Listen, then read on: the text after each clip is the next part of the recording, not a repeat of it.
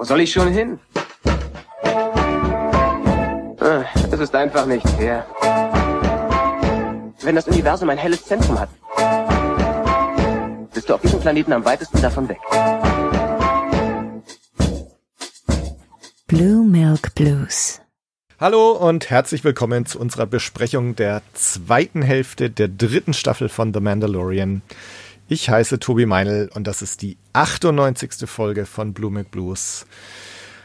Auch wenn hier Kapitel 21 bis 24 beziehungsweise Folge 5 bis 8 draufsteht, werden wir doch sicher zwangsläufig auf die Staffel als Ganzes zurückblicken. Wir wollen heute auf technische Aspekte schauen, auf Charakterentwicklung, Handlung und Themen. Und ich bin sehr gespannt, was meine beiden Gäste dazu zu sagen haben. An meiner Seite sind Katharina, Autorin, Podcasterin und fester Bestandteil der Blue Milk Blues Serienbesprechungen. Hi. Ja, hallo. Hi. Schön, dass wir uns schon wieder hier zusammengefunden haben. Die vier Wochen waren schnell vorbei. Ja, ja, waren es echt vier Wochen? Ja, ja stimmt, klar. Vier, fünf, vier Folgen, ja. ja. Ja, da lag noch eine ganze Celebration dazwischen, ne? So das stimmt, das stimmt. Und auf der habe ich zwei Folgen aufgenommen mit meinem zweiten Gast, dem Robert, äh, Motion Graphics, Tausendsasser, Fanfilmer und wie gesagt Mitstreiter beim Star Wars Celebration Diary. Hi Robert. Hallo Tobi, hallo Katharina. Ja, hi. Ja, das Gute ist, dass ich wirklich gar nicht weiß, wie es euch jetzt mit den letzten paar Folgen ging. Also beziehungsweise Robert, na, wir haben ja mehr oder weniger die vorletzte Folge zusammen gesehen auf der Celebration. Richtig, ähm, ja. Also das heißt, so ein bisschen von dir habe ich es mitbekommen, von Katharina wirklich gar nicht. Ich habe jetzt in letzter Zeit so ein bisschen eher negative Stimmen gehört zu dieser Staffel und zum Finale. Deswegen, ohne zu wissen, wie ihr es jetzt seht, lasst uns mit etwas Positivem einsteigen. Habt ihr denn eine Lieblingsszene in den letzten vier Folgen? Uh, ähm, ich muss gestehen, ähm, einer der Gründe, warum du das wahrscheinlich von mir nicht weißt, weil ich normalerweise immer so ein bisschen Live-Tweeting nebenher gemacht habe beim Gucken der Folgen, lag daran, dass ich quasi die letzten drei Folgen der Staffel gestern zum ersten Mal am Stück geguckt habe, weil ich einfach so mit Arbeit beschäftigt war, dass ich dazu gar nicht kam und es nicht wirklich genießen konnte. Ähm, entsprechend ist meine Erinnerung daran, was in welcher Folge passiert, ein bisschen blurry, muss ich gestehen. also zumindest was die letzten zwei angeht, aber die sind ja ohnehin als Finale sehr eng miteinander verzahnt sozusagen. Aber ja. um deine Frage zu beantworten, ich glaube, meine Lieblingsszene ist eine ganz, ganz unspektakuläre, aber die fand ich irgendwie an sich schön geschrieben. Ich bin ja jemand, der sehr auf Charaktere halt einfach abfährt. Und es gibt diesen Moment, ich meine, es wäre in, ja, der vorletzten Folge, ähm, wo sich Bo Katan darüber Gedanken macht, dass sie die verschiedenen Mando-Fraktionen nicht zusammenhalten kann und äh, den Jarin ihr dann so einen kleinen Pep-Talk gibt sozusagen. Aber das ist ja alles sehr in so einem ruhigen Ton. Also er erzählt er ja, Your Song is not yet written. Und dass er ihr halt folgt wegen ihres guten Charakters und so weiter und so fort. Also das fand ich einfach einen schönen Moment zwischen diesen beiden Figuren. Ich glaube auch ein sehr notwendiger, ruhiger Moment mal generell da so in den letzten vier, fünf Folgen der Serie. Ja, und ich weiß nicht, das ähm, passte thematisch zu dem ganz gut, was mir bisher auch gut, äh, gut gefallen hat. Also bei unserem quasi, ja, unserer Besprechung zur Staffel Mitte war ja diese ganze Story um Bo-Katan eben genau das, was mir am meisten gefallen mhm. hat aktuell. Und das war so ein Moment, der dazu sehr, sehr schön passte. Also abgesehen davon, dass es da sehr viel anderes besprechenswertes Zeug gibt in diesen letzten vier Folgen, auf das wir bestimmt noch kommen. Aber das ja. ist so der Moment, der mir als, wow, den fand ich toll, im Kopf geblieben ist irgendwie. Mhm. Robert, wie ging's dir? Also ich musste tatsächlich ein bisschen überlegen, ehrlich gesagt, aber wenn ich jetzt, je mehr ich überlege, äh, desto einfacher ist es eigentlich. Also zuerst fiel mir spontan was ein und dann mir so, hä, hm, nee, dann habe ich halt noch mehr überlegt, aber dann bin ich immer wieder auf diesen Moment zurück, auf diese Szene zurückbekommen, äh, die in der vorletzten Folge passiert ist und es kann natürlich auch damit zusammenhängen, in dem Kontext, wie wir es gesehen haben. aber es ist tatsächlich die Szene, wo dann quasi Baby äh, Grogu sozusagen sein Mac äh, Warrior bekommt, den IG-12 und dann so ganz liebevoll reingesetzt wird und dann Yes, No, Yes, No ruft und quasi so das erste Mal so eine Art Flügge ist er ja nicht wirklich, aber das erste Mal so ein bisschen selber autark kommunizieren kann, als auch sich bewegen kann und irgendwie so fast so auf Augenhöhe quasi ist, weil er ja immer ganz unten ist. Und so dieses auf Augenhöhe sein, obwohl er ja eigentlich ja vielleicht sogar höher ist äh, als Augenhöhe, weil er ja natürlich die Macht hat und, und natürlich dann schon mächtiger ist, als vielleicht rüberkommt oder auch gezeigt wurde ähm, vielleicht auch sogar bewusst ein bisschen auch größer ist, dadurch, dass ja irgendwie IG-12 oder IG-11 ja dann doch größer ist als der normale Mensch, ähm, fand ich diesen Moment total gut, weil wir den natürlich auch auf der Celebration gesehen haben, mhm. zusammen mit zweieinhalbtausend Leuten. Die Reaktion, dass alle halt wirklich völlig unerwartet auf diese Szene herzlich gelacht haben und äh, große Augen gemacht haben. Ähm, Tim und du neben mir und ich einfach nur dachte so, was ist denn jetzt los? Wie cool ist das denn? Ähm, ja, vielleicht ein bisschen albern, aber gleichzeitig auch einfach fun. Und das ist wieder so ein, so ein Punkt gewesen, der auch von John Favreau, also von Efiloni, dann immer wieder auch aufgegriffen wurde, dass es halt fun sein soll, dass es halt einfach, dass es Spaß machen soll, dass es halt einfach Emotionen auslöst und Lachen ist halt einfach eine ehrliche Emotion. Und ähm, ja, ich fand die Szene, die Katharina beschrieben hat, auch super. Aber ich sage jetzt mal so von diesem, was mich jetzt wirklich so getriggert hat auf so einer, auf so einer wirklich emotionalen Ebene des, des Lachens oder des, des Unerwartetseins war dann tatsächlich diese IG-12-Szene für mich. Mhm.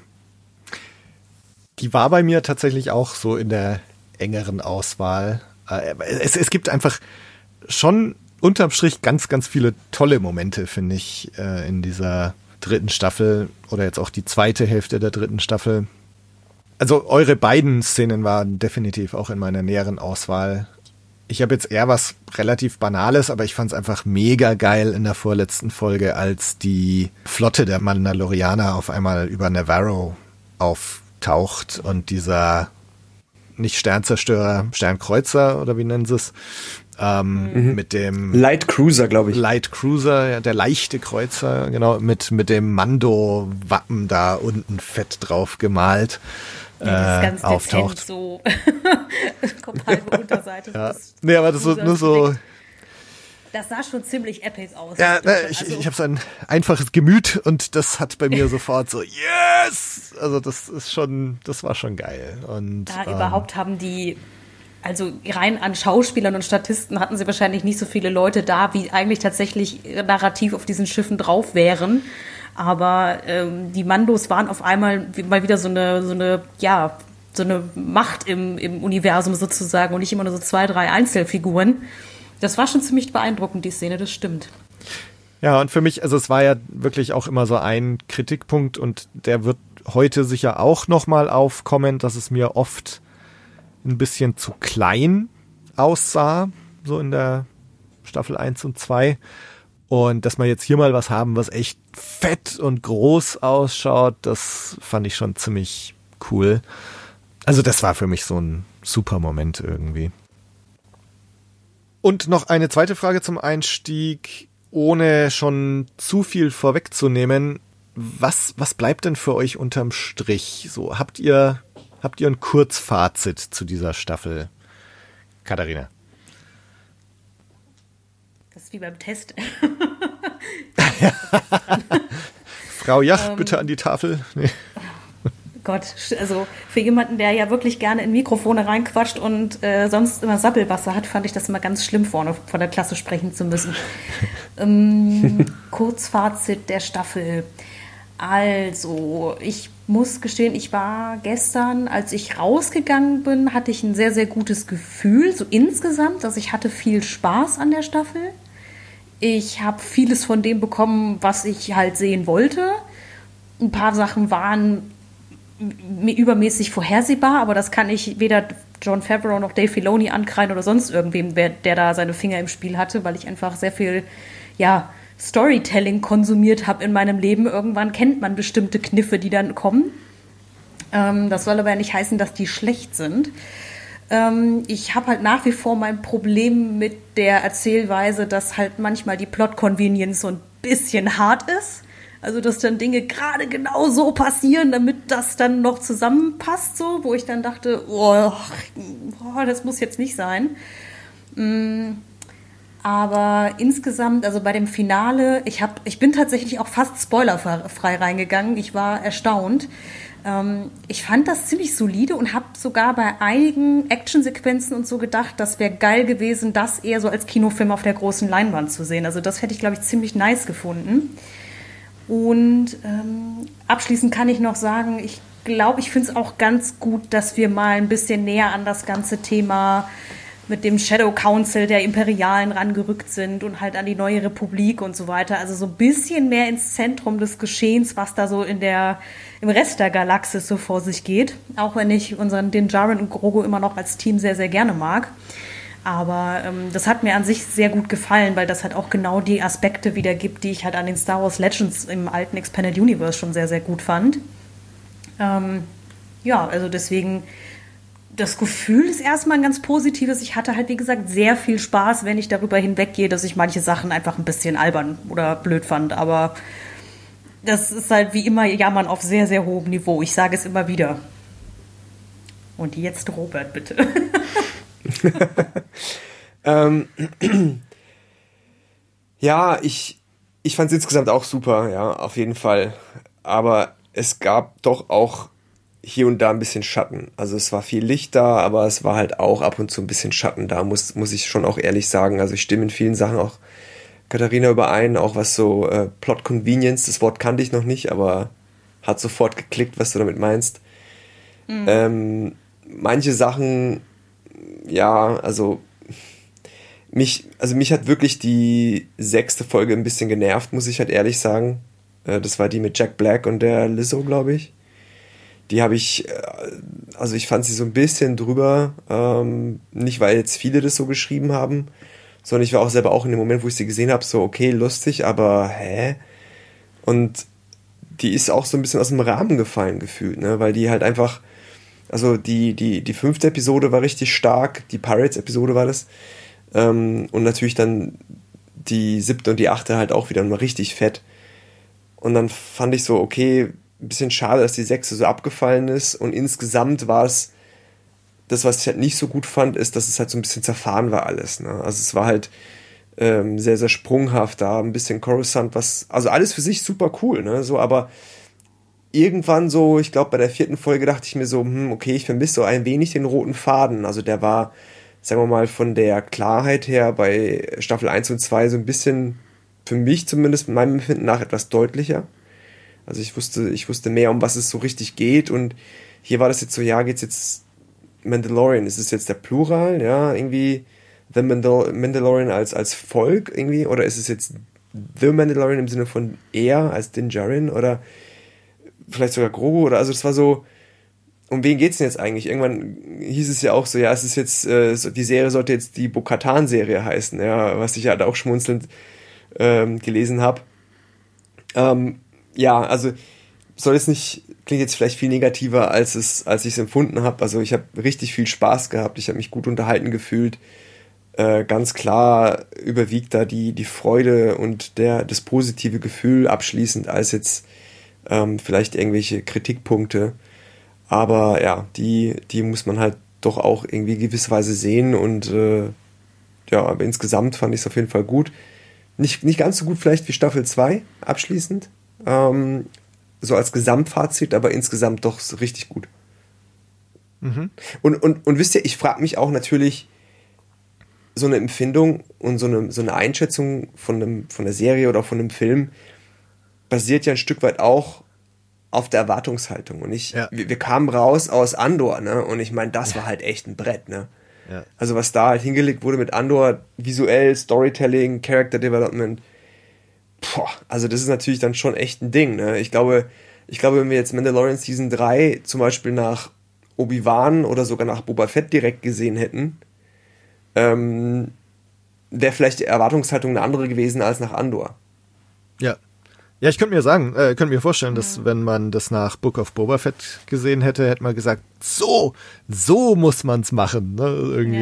Ja. Ich muss auch gestehen, ich muss auch gestehen, nach, äh, ich war ja auch schon bei unserem quasi zur Besprechung zum Mittelpunkt der Staffel auch ein bisschen arg kritisch mit einigen Dingen, also dass ich auch anfing, äh, Sachen zu, also so hart zu überdenken und zu, ja, viel zu viel Gedanken reinzustecken, ähm, dass ich dann gedacht habe, so für, das, für die zweite Hälfte der Staffel, ey, Miss Mando Season 3 lieber gegen The Book of Boba Fett, so, wenn es besser Mhm. ist als das, hast du gewonnen, anstatt die Messlatte bei Andor anzulegen, weil wie du schon sagtest, Robert, Ja.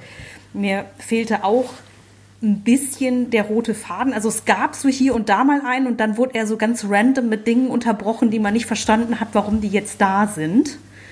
Ähm, weil, wie gesagt, wir werden ja bestimmt noch über die einzelnen Folgen etwas mehr im Detail sprechen, aber bei äh, Folge 6 fand ich, war das wirklich von irgendwie Alice im Wunderland gemischt mit Blade Runner zu, oh mein Gott, und jetzt wird es am Ende nochmal richtig ernst, war das so ein bisschen auch die Tonalität der Serie, so ein bisschen all over the place.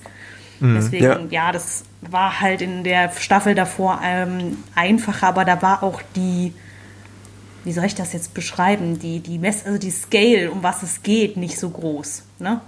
Also ich glaube, die ersten zwei Seasons war es ja einfach irgendwie, Mando sucht die Jedi oder sucht halt irgendwie einen Ort für sich und Grogu, wo sie bleiben können. Und jetzt ging es halt irgendwie um die Rückeroberung Mandalors. Ja. Das ist halt irgendwie ein ganz schönes Brett rein storytechnisch schon.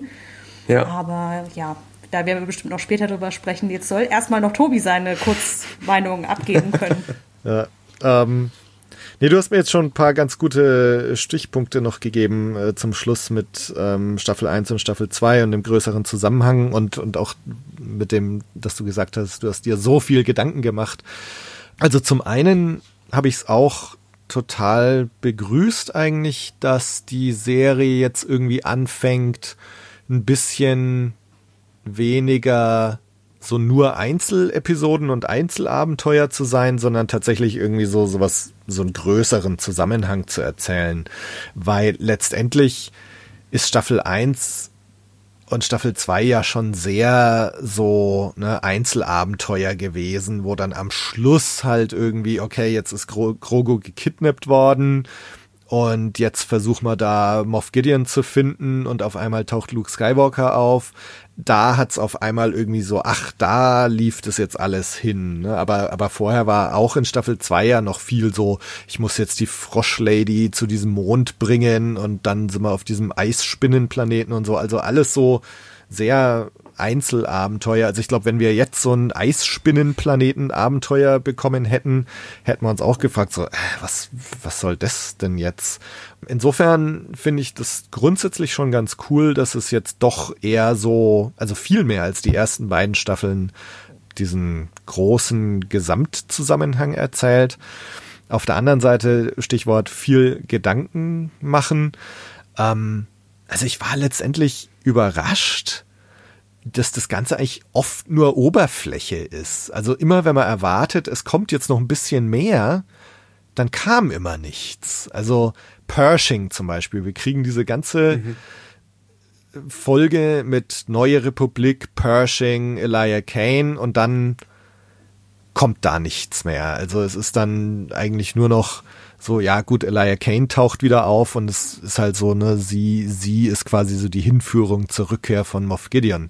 Diese ganze Mando-Thematik, Katharina, wir haben uns ja am Anfang ganz viel drüber unterhalten, so, ob sich äh, Din Djarin jetzt eigentlich von den Children of the Watch abkehrt, weil das sind ja eigentlich irgendwie äh, religiöse Fanatiker in, in gewisser Weise. Und nee, tut er nicht. Und eigentlich wären die Mandos schon so als die äh, coolen und guten hingestellt. Also natürlich Ja. gibt's irgendwie noch auch innerhalb der Serie so dieses, äh, ne, es gibt die verschiedenen Fraktionen da der Mandos äh, und, und der Ex-Wolf sagt ja auch mal, er, er nennt sie, glaube ich, Religious Zealots oder so in der englischen Version jedenfalls.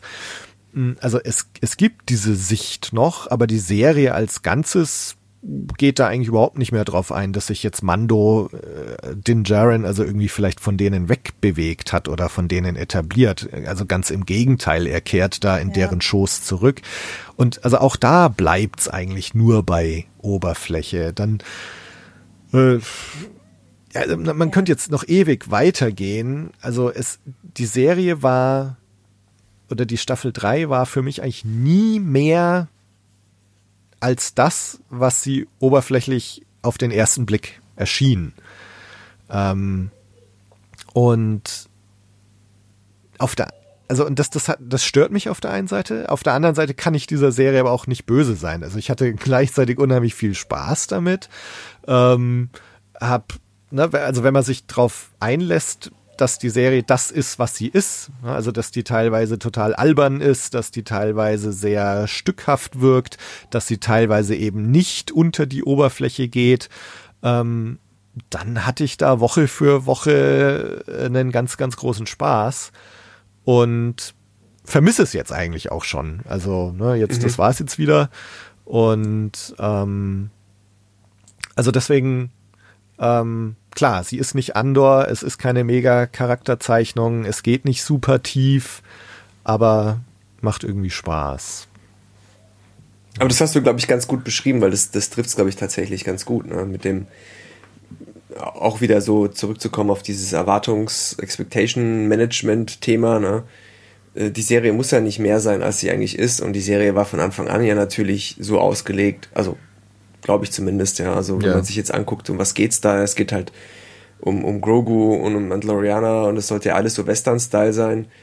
Ähm, deswegen finde ich, sollte man sich jetzt auch nicht zu sehr verrückt machen und das Ganze zu sehr verkopfen. Weißt du? Also das soll einfach Spaß machen.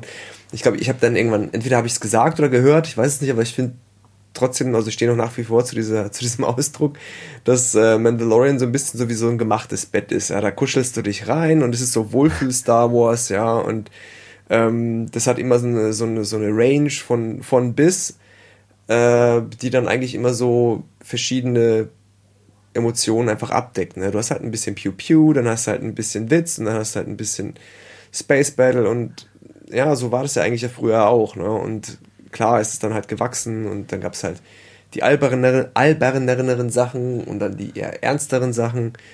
Ähm, und ich glaube, Mandalorian ist halt einfach irgendwo, irgendwo so schön dazwischen. Also das ist einfach so viel Good Star Wars, würde ich jetzt mal sagen. Ja, ja.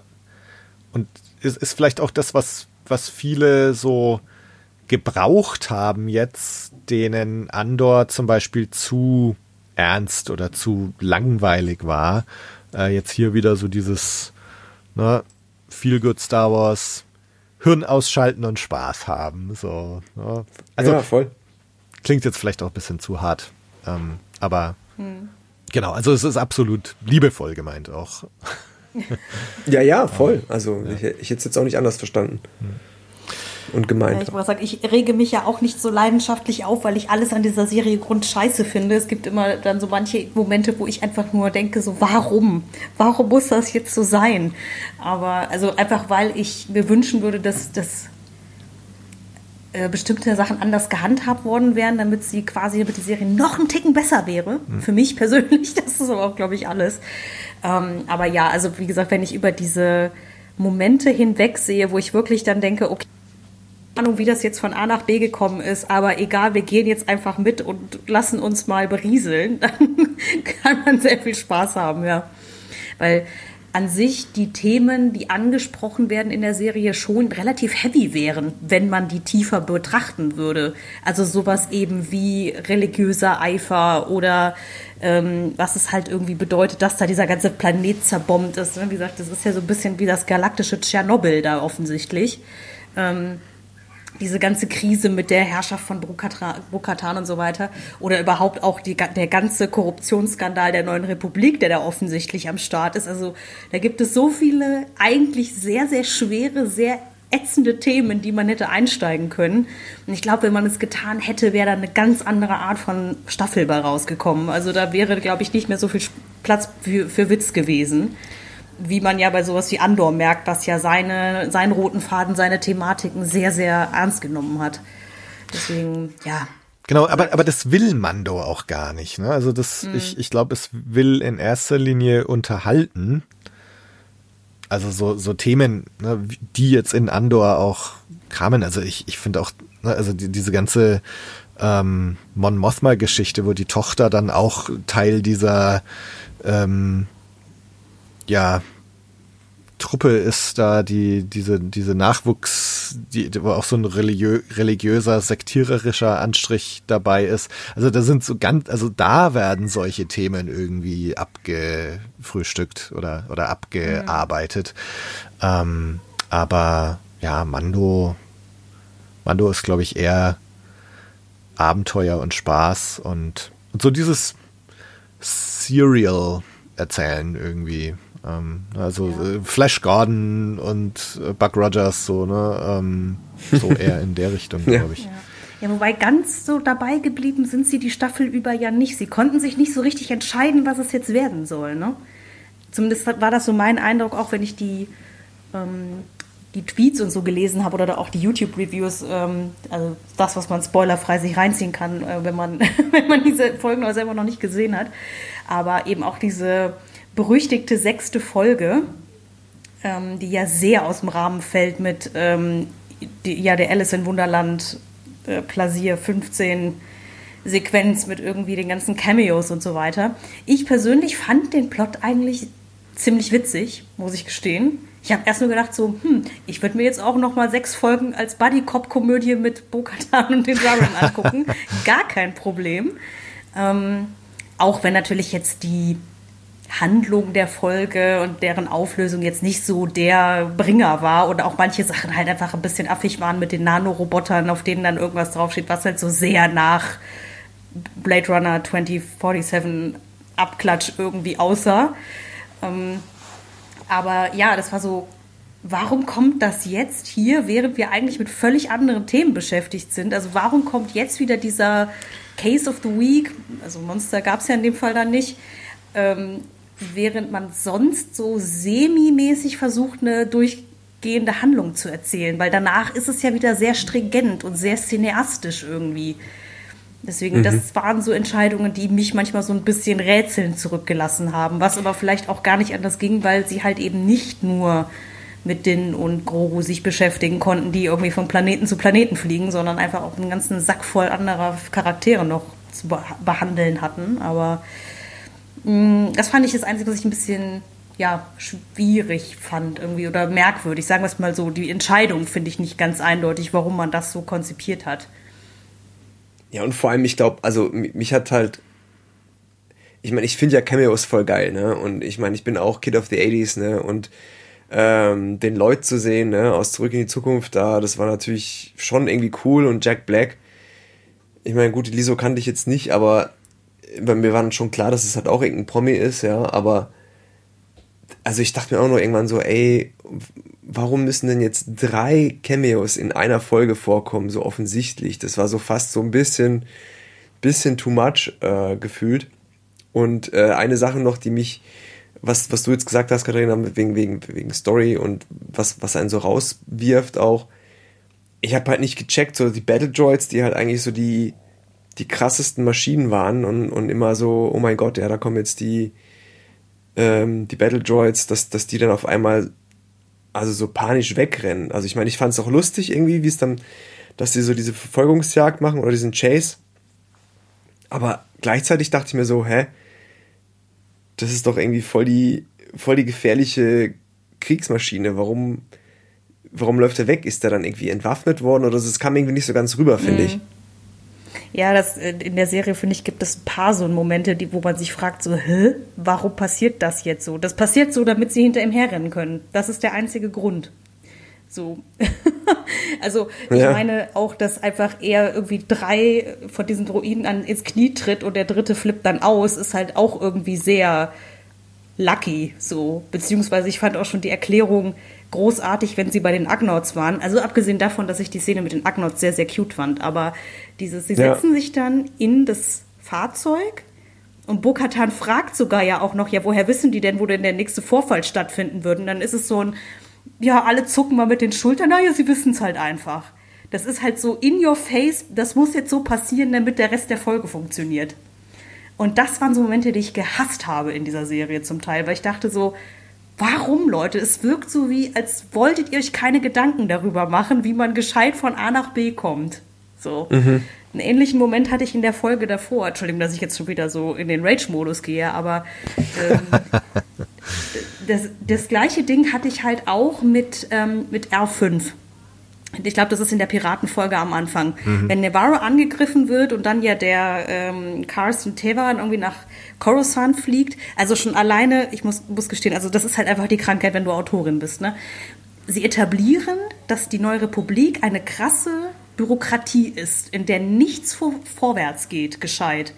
Aber er fliegt mal eben vom Outer Rim nach Coruscant, kriegt sofort einen Termin bei seinem Vorgesetzten oder zu wem auch immer er da musste, um zu erfahren, was er eh schon wusste, um dann zurückzufliegen und aus irgendeinem Grund in der gesamten Galaxis genau diesen einen Droiden anzufunken.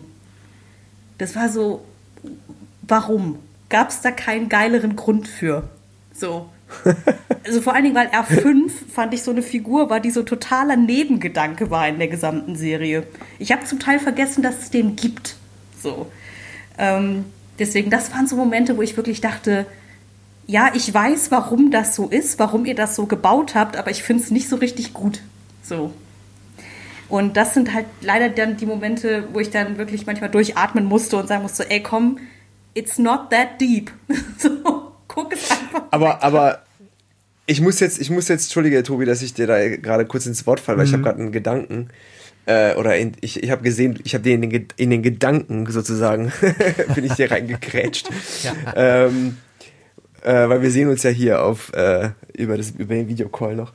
Ähm, tatsächlich finde ich finde ich aber jetzt wo du es sagst habe ich jetzt vorher nicht drüber nachgedacht, aber jetzt, wo du drüber gesprochen hast, fand ich es total witzig äh, festzustellen, dass der A5 ja schon auch echt einen Character Arc hat, ja, der eigentlich total witzig ist, ne? Also da, da war ja so dieser schüchterne, äh, nee, lass mich hier bloß bloß raus aus der ganzen Klamotte, ähm, zu schon einer wichtigen Rolle, ähnlich wie R2, ne, äh, im, im Todesstern, ja. Mhm. Ähm, fand ich dann schon auch cool, weil er ja dann auch so ein bisschen gewachsen ist, ne? So wo er dann auf Mandalore erstmal so, naja, okay, ich traue mich mal so vorsichtig hier ran und, und ein bisschen zu suchen und so. Und ich muss jetzt irgendwie meine Pflicht als, als Astromech-Droid irgendwie erfüllen. Äh, bis hin zu, okay, ich, ich düse da mit meinen, mit meinen coolen Jetpack-Düsen an meinen Beinen runter in dieses, in diesen Höllenschlund. Fand ich dann schon, aber eigentlich auch irgendwie witzig und jetzt aus Droid-Sicht dann schon auch wieder konsequent erzählt, weil der Character Arc ist ja dann schon abgeschlossen. Das ist wohl richtig. Ich glaube, darüber habe ich so nicht drüber nachgedacht, weil ich glaube, in der Situation, wenn er auftaucht und dann da zu der Buchse zu fliegen wie R2D2, ich überhaupt erst wieder daran erinnert wurde, dass es ihn gibt. mhm. Deswegen war so, oh, stimmt, da war ja was. Aber ich habe, glaube ich, auch auf komplett andere Dinge geachtet, vor allen Dingen in den letzten zwei Folgen. So. Nee, aber, aber es stimmt schon. Also es gibt schon so immer mal wieder so ein paar Szenen in dieser Staffel, wo man sich schon wünschte, dass sie das irgendwie ein bisschen besser gelöst hätten. Also dass, dass sie eben nicht nur sagen, ne, also es ist jetzt dieser kleine Gag so, äh, na, ich, ich habe euch gefunden, weil ihr habt, äh, also einer meiner Kumpel, mit denen ich in der Rebellion gekämpft habe, ist bei euch und denkst, oh Gott, wer ist das? Und dann kommt halt R5 da angefahren. So, so ein kleiner Joke irgendwie in, so wie es inszeniert ist. Ähm, also so zunächst mal irgendwie so lacht man vielleicht drüber, und, aber wenn man dann wirklich ein bisschen drüber nachdenkt, ist man eigentlich relativ schnell an dem Punkt, wo man denkt so, echt jetzt? Und, und da, da gibt's schon so ein paar Dinge leider in dieser ganzen Staffel, wo man sich wünschte, sie hätten sich ein bisschen mehr Mühe gegeben, vielleicht Sachen besser einzubauen oder weniger convenient einzubauen. Also ähnlich auch mhm. mit, mit Elijah Kane, ne, dass die dann ausgerechnet auch da gerade arbeitet und irgendwelche Dokumente fotokopiert oder so, wo, wo dann dieser Colonel da sein Office hat, wo, wo äh, Carson Teever auftaucht. Also da sind schon viele so, so zufällige äh, Zufälle oder, oder sehr äh, ja, Plot-Convenience-Momente drin. Und ähm, ja, also das ist auch wieder so für mich so ein Fall, wo man, glaube ich, so auch gut daran tut, eben zu sagen, so, hey, man denkt da lieber gar nicht so viel drüber nach, sondern man nimmt das irgendwie so hin Und ich wünschte teilweise allerdings ja, dass es die Serie einem, einem noch etwas leichter machen würde, Sachen so mhm. hinzunehmen. Auf der anderen Seite ging es mir jetzt wirklich so, dass, dass das für mich ganz oft so so Sachen waren, die ich wirklich mit einem Schulterzucken abtun konnte und, und mich dann auf die Sachen konzentrieren konnte, die mir einfach Spaß gemacht haben. Und da gab es dann halt auch ganz, ganz viele Sachen. Deswegen ist das für mich jetzt unterm Strich eigentlich gar nicht so ins Gewicht gefallen. Und es gibt jetzt eigentlich auch wenige so größere Beschwerden, die ich habe. Mhm. Ähm, um jetzt ja. vielleicht noch mal weg von, von so, so Plot-Points, äh, weil ich, ich würde gern nachher gleich noch mit euch über, über Handlungen und Handlungsstränge und, und die Charaktere sprechen. Ähm, ich würde gerne vorher noch mal über so ein paar technische und inszenatorische Aspekte von Staffel 3 jetzt sprechen. Also die Musik, die Effekte, Szenenbilder. Also ist, ist euch da irgendwie was besonders aufgefallen? Positiv, negativ oder auch im Vergleich zu den beiden vorhergehenden Staffeln? Also mein Kurzfazit ist, die Qualität, zumindest optisch, ist halt einfach insane von dieser Serie. Ne? Ich muss gestehen, ich habe an einem Wochenende oder an zwei Wochenenden einfach aus Spaß mal daneben Firefly geguckt. Was gut, ja, das ist halt auch 20 Jahre älter als Mando. Äh, und auch sehr viel, sehr viel trashiger. Aber halt, es ist halt ein guter Vergleich, weil es auch ein Space Western ist, der in so einem, ja, Woche für Woche Format eigentlich konzipiert war, fand ich. Also, wenn man sich, wenn ich dann zurückdenke, als ich Firefly das erste Mal gesehen habe, da hätte ich nie erwartet, dass man mal eine Science-Fiction-Serie und schon gar nicht eine Star Wars-Serie zu geboten bekommt, die derart gut ausschaut die ganze Zeit. Also gerade alles, was mit den Raumschiffen zu tun hatten. Mit äh, dieser ganze Kampf über Nevarro hat mir mega gut gefallen. Ähm, aber auch ein paar von den ganzen anderen Sequenzen. Also wenn sie dann auf Mandalore irgendwie in diesem Segelschiff über die Oberfläche gleiten und dann dieses Monstrum da irgendwie aus der Oberfläche kommt und das alles zerlegt und so. Das sieht schon sehr, sehr, sehr opulent aus, finde ich. Also da kann ich mich persönlich nicht beschweren, aber ich bin jetzt auch keine große Kennerin von Filmtechniken und CGI-Kram, dass ich das jetzt beurteilen könnte. Aber für mich als Laie sieht es unglaublich gut aus. Ja, ähm, stimmt. also auch als jemand, ja, der erst eher. Nee, nee, also es gibt eigentlich kaum Arbeit. Also für jemand, der jetzt, äh, wie ich jetzt eher aus der, aus der visuellen Gestaltungsschiene herkommt, muss ich ja auch sagen, ja, es ist, es ist absolut, absolut 1A äh, insgesamt. Ne? Es ist wirklich, auch, auch jetzt im Vergleich vielleicht zu Staffel 1 und 2 nochmal noch mal ein Bü besser gefühlt. Also es war schon, das war schon echt ganz großes Kino, auch bei Staffel 1 bis 2. Aber ich hatte dann doch auch jetzt hier oft das Gefühl, dass es jetzt nochmal, dass sie jetzt nochmal den Regler nochmal noch mal ein Stückchen höher gestellt haben, nochmal noch ein bisschen besser super viel Character Design, neue Figuren, neue Viecher, gerade auch in, in der ersten Hälfte zum Beispiel. Ne? Man denkt an diese, an dieses, äh, an dieses, dieses Alligator, übergroße Alligatorwesen, äh, bis hin zu diesem, zu diesem Urvogel mit seinen, mit seinen Babys, äh, was natürlich krasses Character Design war, auch gut animiert.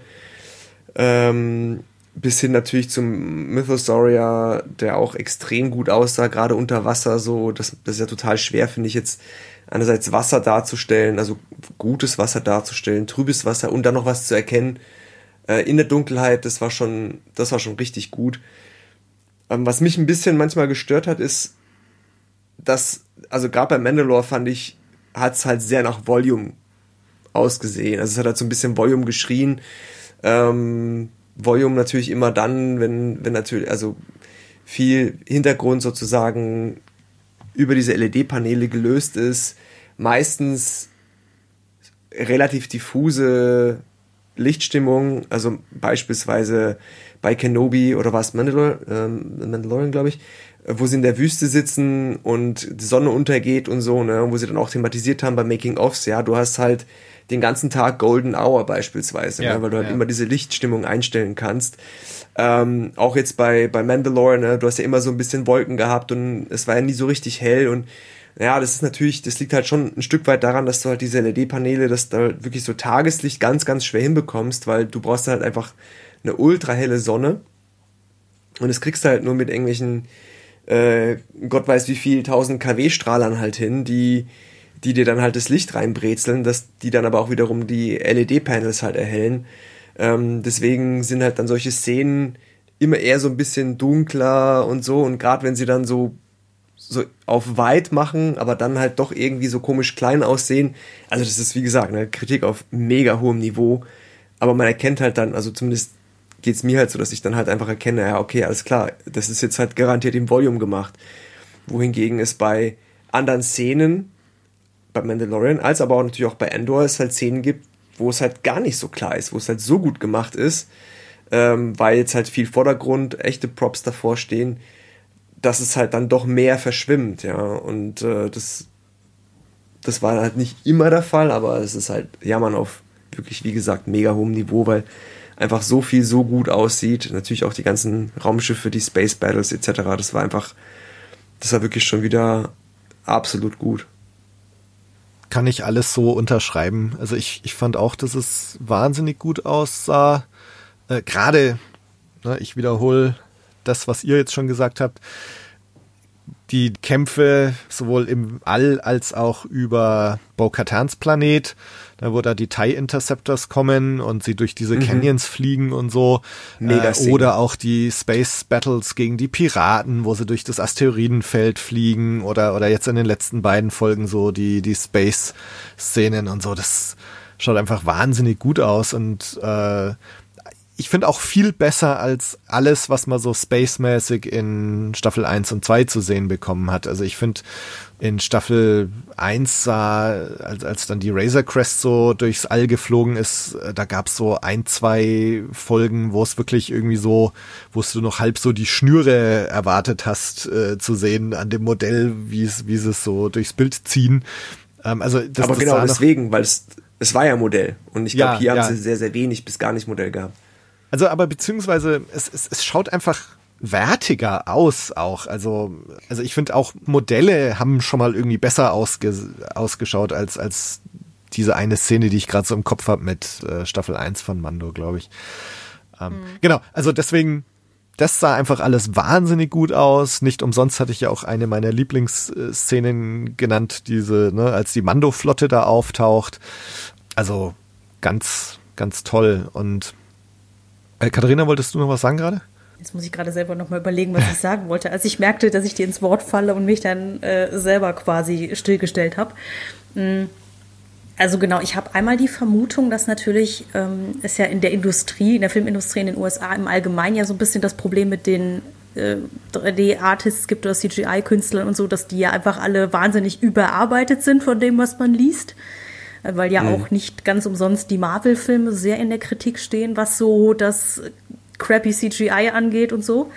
Ähm, aber ich habe auch die Vermutung, weil du das vorhin kurz angesprochen hast, Tobi, dass das ein bisschen wertiger aussieht, weil sie sich weiter von dem Volume entfernt haben als das Mittel der Wahl, um alles zu inszenieren und halt auch wieder mehr Sets gebaut haben, die größer war. Ich sag nur Navarro, das hatte mal irgendwie, da hat man wirklich gesehen, dass sich was getan hat von der ersten Staffel. Von wir hatten nur eine Straße zu, wir haben jetzt zumindest mal eine ganze Kreuzung, auf der wir drehen können. Aber auch eben dass sie diese Establishing Shots hatten, wo man dann Coruscant mal gesehen hat oder auch Nevarro von oben mit verschiedenen Gebäuden und so weiter. Das hat halt eine visuell eine viel größere Welt aufgemacht, so als einfach nur dieses, okay, wir zeigen einmal ganz kurz das, äh, das Örtchen, über das er jetzt fliegt und dann ist es aber eigentlich nur eine einzige Straße, weil mehr Set hatten wir nicht. So dieser Eindruck, den konnten sie dieses Mal, fand ich in der Staffel sehr, sehr gut umgehen indem sie das irgendwie clever kombiniert haben. Vielleicht liegt es auch daran, dass du denkst, dass es wertiger ausschaut. Ja, also ich, ne, obwohl jetzt Robert ja gerade schon gesagt hatte, ne, es sah oft immer noch nach Volume aus, aber ähm, also ich finde, sie haben jetzt trotzdem viel mehr draus gemacht ähm, und, und vielleicht das Ganze auch noch mehr ergänzt durch andere Shots oder durch, durch CGI-Shots, Coruscant und so, die eben nicht aus dem Volume kamen, sondern keine Ahnung, am Computer entstanden sind oder, oder wie auch immer. Aber ähm, also ich, ich fand sehr begrüßenswert, dass man jetzt auch teilweise Shots zeigt, die, die eben nicht nach dieser Volume-Enge ausschauen. Ähm, also zum Beispiel Coruscant, zum Beispiel Sachen auf Navarro oder auch auf dem Mando-Versteckplaneten, als sie da den Youngling befreien und dann gibt's so einen so einen Lord of the Rings-artigen Shot, ne, wo man die Gruppe so laufen sieht und so, also wo man auch mal eine Gruppe von Leuten aus der Distanz filmt, anstatt immer nur, ne, dass die halt im Volume mhm. stehen und umgeben sind von, von LED-Screens. Ähm, also das sind alles so Sachen, ähm, wo es einfach jetzt ein bisschen abwechslungsreicher ist, größer ausschaut, wertiger ausschaut. Und das das fand ich sehr gut. Mich würde nur an einer Stelle interessieren, ob euch das aufgefallen ist, weil natürlich zur Inszenierung auch das Thema Musik gehört. Und ich mich gefragt habe, ob sie euch aufgefallen ist und falls ja, in welcher Art und Weise. Jetzt bin ich gespannt. Brütendes Schweigen. Also, also ich, ich, ich, ich setze mal an, weil der mhm. Tobi denkt noch nach. Mhm. Ähm, mir, mir ist die Musik nicht mega aufgefallen im negativen Sinne. Ähm, ich fand sie gut wie eh und je, muss ich gestehen. Ich habe nicht so vordergründig drauf geachtet, muss ich auch dazu sagen. Was mir aber allerdings aufgefallen ist, dass das, dass das wiederkehrende Theme, dass es immer schön war, das zu hören. Ähm, genauso aber auch ein, ein ganz bestimmtes Lied oder es ist eigentlich fast wie ein Soundeffekt, aber es ist halt ein Lied, ist, das habe ich das erste Mal gehört, wo sie diesen Gusanti Cruiser jagen und da in diesen, in diesen Gusanti Cruiser dann sozusagen eindringen, ähm, wo dann die ganze Zeit so dieses, äh, so, so, so, so, eine, so eine stressige Musik, ne, mit diesem das kommt die ganze Zeit so. Und ähm, das fand ich extrem, extrem cool. Das hat sich super geil angehört und äh, hat so wirklich so eine, so eine, so eine Spannung verursacht, so, so ein Knistern. Und diesen Track haben sie, ich habe den mindestens zweimal gehört jetzt in dieser Staffel. Und da dachte ich nur so, ah geil, okay, den, den Track kenne ich schon aus einer meiner Lieblingsszenen aus Staffel 2, fand ich voll gut. Hm, okay. Ja, so ähnlich ging es mir auch. Tobi, du überlegst noch? Ja, nee, also ich ich meine, es gibt jetzt halt diese, ne, dieses äh, Mando Mundharmonika-Theme da, was, was auch zum Beispiel gleich in der ersten Folge der Staffel 3 jetzt äh, gleich eingespielt wird, wo dann der N1 Starfighter kommt und dieses Krokodil da abschießt. Das ist inzwischen jetzt so ikonisch schon geworden, dieses Soundschnipsel. Ähm, also das finde ich schon sehr cool und ne, es, es wird halt immer sehr schön verwendet und inszeniert, wenn es äh, wenn's dann eingespielt wird. Ähm, ansonsten ist mir die Musik jetzt auch nicht so aufgefallen. Also es gibt natürlich noch dieses, ne, wo sie auf der Adelphi Base sind, ähm, kommt ja auch so ein, so ein Stück, was, was fast so ein bisschen so, so, so poppig ist, so wie, wie das ähm, Andor Beach Hit da, als auf Niamos äh, sind. ja.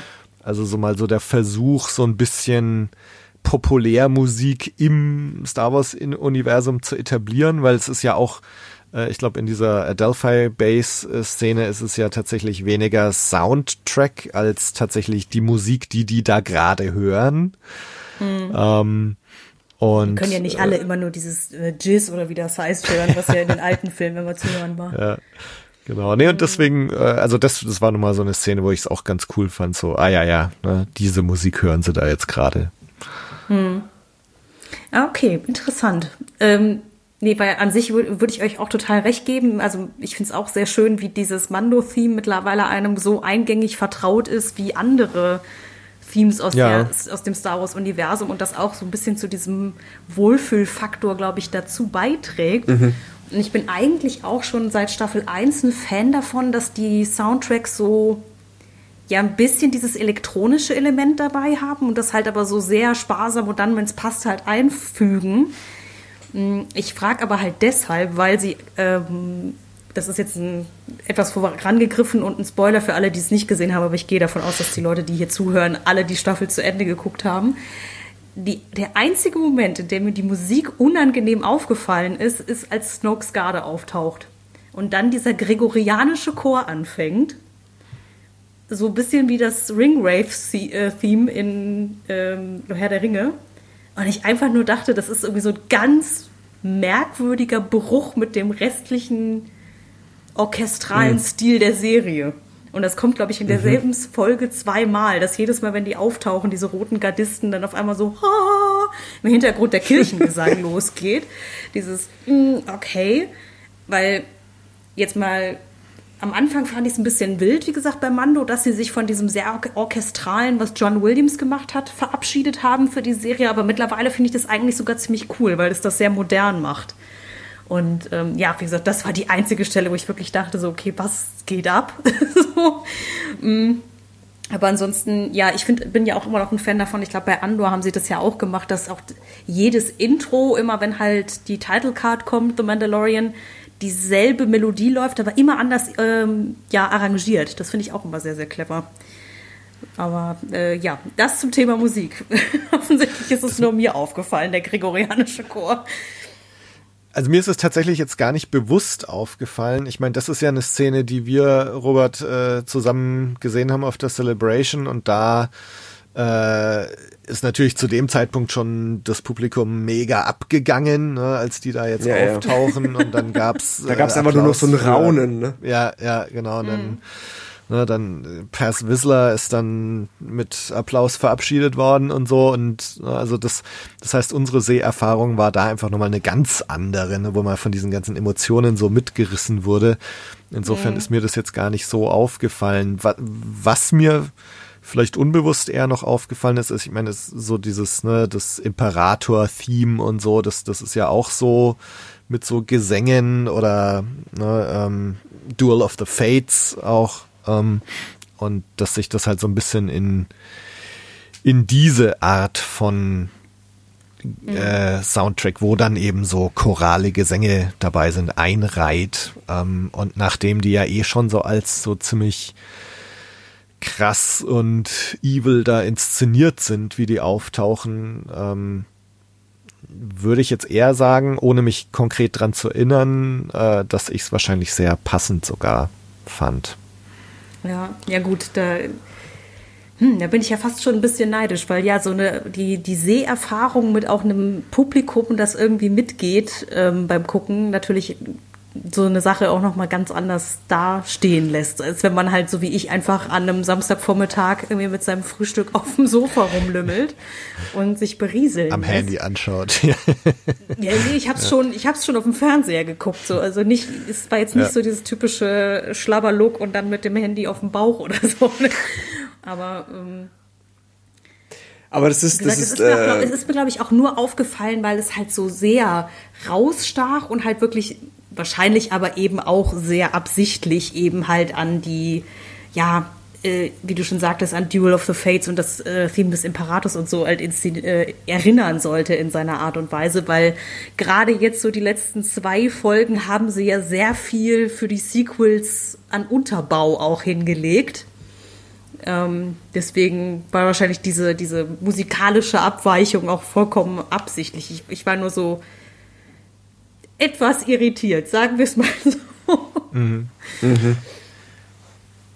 Aber ja, das heißt für mich, ich sollte einfach das nächste Mal auch zur Celebration fahren. Dann muss ich mir solche Fragen nicht stellen.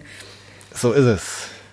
Naja, also man, man muss schon sagen, also das war ja schon echt geschickt gemacht, ne? Also ähm, ein cooler Move natürlich von den, von den Showrunnern, da zu sagen, okay, wir zeigen euch das jetzt vorab, damit ihr einfach mal von dieser einsamen Seherfahrung die ja quasi ja in Corona ja fast anfing, dass wir diese fantastischen Serien ja alle so für uns im stillen Kämmerlein, jeder für sich irgendwie, vielleicht mal mit ein, zwei Freunden, ähm, aber die meiste Zeit, ich würde mal sagen 90 Prozent der Folgen, alleine anguckt, für sich irgendwie und so überhaupt so, das, aber jetzt, das würde jetzt den Rahmen des Podcasts sprengen, aber überhaupt so diese Kinoerfahrung, die er dann echt gelitten hat in den letzten zwei, drei Jahren, ähm, gerade so dieses gemeinsame Lachen, gemeinsame Raunen, gemeinsame Klatschen, gemeinsame drüber, danach drüber reden, das gemeinsame Freuen, das zu schauen, also diese, also völlig losgelöst von, den, von der eigentlichen Story oder so, so einfach nur dieses gemeinsame Erlebnis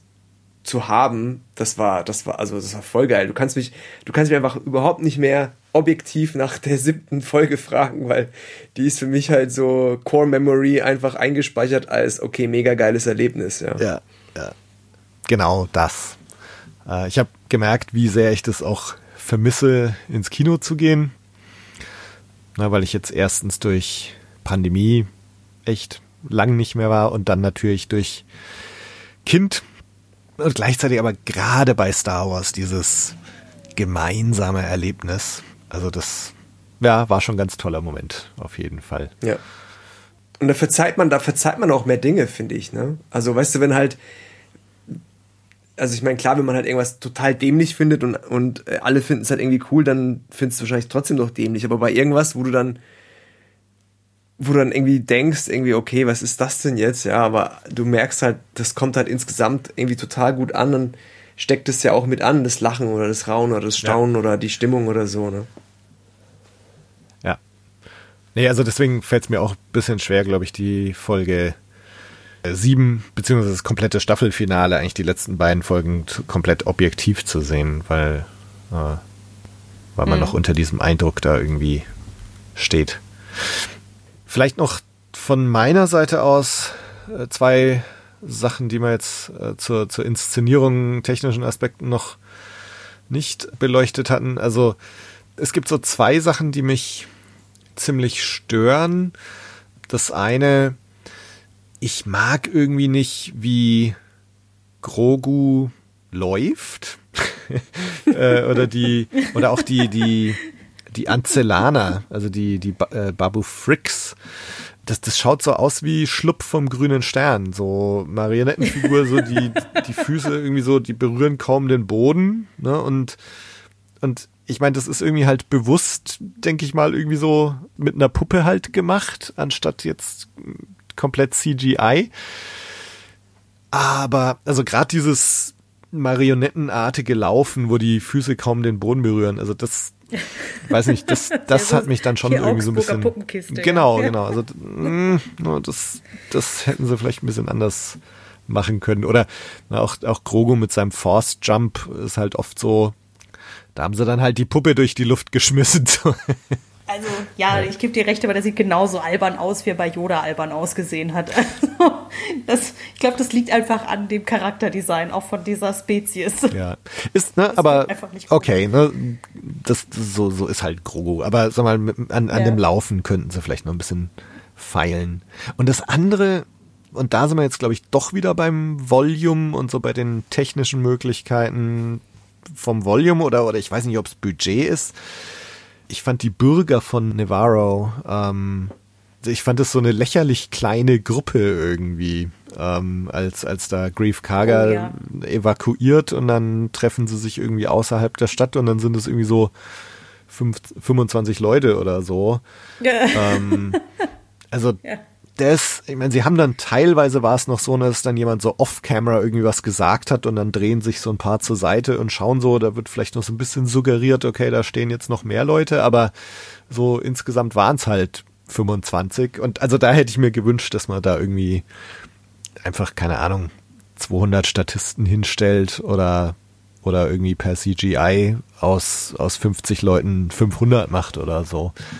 Aber okay, ne, also das, das sind jetzt wieder so, so Inszenierungsaspekte, wo ich dann doch irgendwie so, weiß nicht, äh, gleich das, das Volume beschuldige oder das Budget. Ich weiß es nicht. Aber das, das, also es gab dann doch noch auch in dieser Staffel so ein paar Szenen, wo ich es mir dann doch noch ein Stück größer und epischer vorgestellt hätte oder gewünscht hätte. Mhm. Aber da triffst du, da triffst du genau, äh, da triffst du auch genau in die Kerbe, die ich, die ich auch exakt so empfinde. Äh, das hat auch Katharina anfangs ja so ein bisschen ähm, durchklingen lassen mit den, mit den Mandos in den Schiffen. Das ist tatsächlich auch irgendwas, das hat mich ja auch gestört und ich verstehe es auch nicht so ganz. Ich werde da mal bei meinen Bekannten bei LM mal nachhaken, die ich da, die ich da kenne, warum das so ist. Also ich, ich weiß nicht, ab wann die da offen drüber reden dürfen beziehungsweise ab wann ich dann irgendwelche Dinge erfahre, über die ich reden darf. Aber ähm, da werde ich auf jeden Fall mal nachhaken, weil es mich halt auch interessiert, weil es ist nicht, es ist ja jetzt ja nicht mehr so schwer, Crowds zu machen, sage ich jetzt mal. Ne? Also ich meine, das haben wir ja vor 15 Jahren schon mit Herr der Ringe hingekriegt. Das ist, da habe ich mich auch selber gefragt, so, ey, warum? Weil, also ich meine, Navarro, das ist ja dann größer als jetzt ne, 25 Leute, ja. Und auch, auch, also gerade bei den Mandalorianern, da hast du ja was, einen leichten Kreuzer, wie viel? Vier, fünf Gosanti, dann halt noch diese, diese ganzen kleinen äh, Kampfschiffe von der, von der ähm, Bo-Katan und so, und dann, und dann sind es am Ende gefühlt auch irgendwie ein Dutzend, lass es vielleicht zwei Dutzend Mandos sein, die dann kämpfen und denkst so, hä, das müssten doch irgendwie 500 sein oder was, ne? Und also, okay, da kann man natürlich wieder sagen, ja, wenn es halt alles so mega inflationär ist, aller Episode 9, ne, wenn halt, wenn halt ein Sternzerstörer nicht reicht, sondern es halt irgendwie 1000 sein müssen, das ist natürlich dann auch wieder krass und, und irgendwie Käse, ne, aber also irgendwo so, so, so ein Zwischending, dass man halt einfach auch den, das wirklich auch glaubt, so von wegen so, ey, okay, ja, das ist jetzt, das ist jetzt halt echt irgendwie ein Volk oder wirklich auch eine Macht und da sind da wirklich viele da und das ist ja dann auch jetzt nicht, also sage ich jetzt mal total arrogant, nicht schwer, da jetzt einfach mal mehrere Mandos rausfliegen zu lassen aus den Schiffen oder wirklich so eine, vielleicht aber auch nur im Background, dass man sagt, so ja, okay, da gibt's halt irgendwie jetzt mehrere Kämpfe und man, man fokussiert sich aber zum Beispiel halt nur auf auf die eine Gruppe, auf die eine Unit, die jetzt gerade hier um Bo-Katan kämpft, aber da siehst du vielleicht im Hintergrund noch, da geht's ab und da geht's ab. Und das war halt eben nicht der Fall. Und das, das hat mich auch so ein bisschen gestört, weil ich mich dann auch immer gefragt habe, so ja, wie viel sind's denn, ja und jetzt, wo ich drüber rede, fällt es mir gerade ein und zwar so ein ähnliches Empfinden und es hat mich massiv gestört, das war bei, ich war es glaube ich Last Jedi, wo dann die Rebellen quasi geflohen sind und dann waren irgendwie alle, die übrig waren, irgendwie im Millennium Falcon. Mhm. So zehn von weiß ich nicht wie viel tausend. Also, was ich meine, so und dann und dann bei der nächsten Episode waren es dann halt war halt wieder eine Macht. Also es war so okay, die haben weißt du, was ich meine? Also das ist das mhm.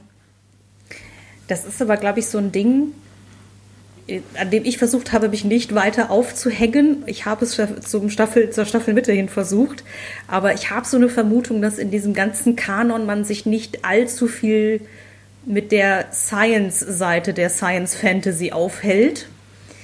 Ähm, vor allen Dingen, wenn man halt die Legends-Bücher und so Kram gelesen hat, da weiß man ja sehr genau, dass irgendwie auf so einem Sternzerstörer, keine Ahnung, ein paar tausend Leute rumlaufen müssen, um den irgendwie am Laufen zu halten. Ich habe das Gefühl, das ist jetzt einfach im Disney-Kanon und halt auch in der Serie so ein bisschen runtergedrosselt. Also es wird ja auch zum Teil einfach vage gehalten, um sich auf nichts festzulegen, damit halt alle Dinge alles machen können, so wie man es braucht. Ich sag nur Jetpacks und wie lange die halten. Ähm, so von wegen, wenn man einen Drachen auf Atmosphärenebene verfolgt, ist das Ding nach 20 Sekunden weg, aber am Staffelfinale kann man damit bis in die Stratosphäre fliegen. Ja ähm, was ja auch wieder so unter dieses Thema, oh, wie praktisch äh, fällt. Ähm, aber ich gebe euch recht, aufgrund der Größe der Flotte hätte ich auch mit sehr viel Menschen gerechnet. Aber ich gehe mal davon aus, dass sie nicht mehr Mandos zeigen wollten, weil man dann im Umkehrschluss bei dem Showdown auf der Basis oder in der Basis wohl eher, sie sind ja unter der Erde, sehr viel mehr Imperiale noch gebraucht hätte, um die alle kalt zu machen. Und das mhm. dann wahrscheinlich in eine ja, Größenordnung ausgeartet wäre, die man so nicht mehr hätte stemmen können. Also mit auch in der Runtime, die die Serie nun mal hat. Was, weswegen ich auch mitunter dachte, das wäre wahrscheinlich als Kinofilm geiler gekommen, das Show, dieser ganze Showdown. Weil man dann einfach auch sehr viel mehr Zeit in diese Schlacht an sich hätte investieren können. Aber ja, das ist nur meine, also nur meine drei Cent-Vermutungen zu diesem Thema. Weil sie, ja, wie gesagt, sie mit dem arbeiten mussten, was sie hatten. Und vielleicht, wie gesagt, sich nicht in die Teufelsküche begeben wollten, indem sie einfach noch mehr Menschen da zusammenbringen. Aber das Volk von Nevaro, das ist, ja, das war ein bisschen traurig. Das, das war definitiv traurig. Also zumal das ja auch wirkte wie, oh, wir müssen die Stadt evakuieren und dann sind sie halt so 100 Meter von der Stadtgrenze weggelaufen. So. Also das ist jetzt ja. nicht meine Idee von evakuieren.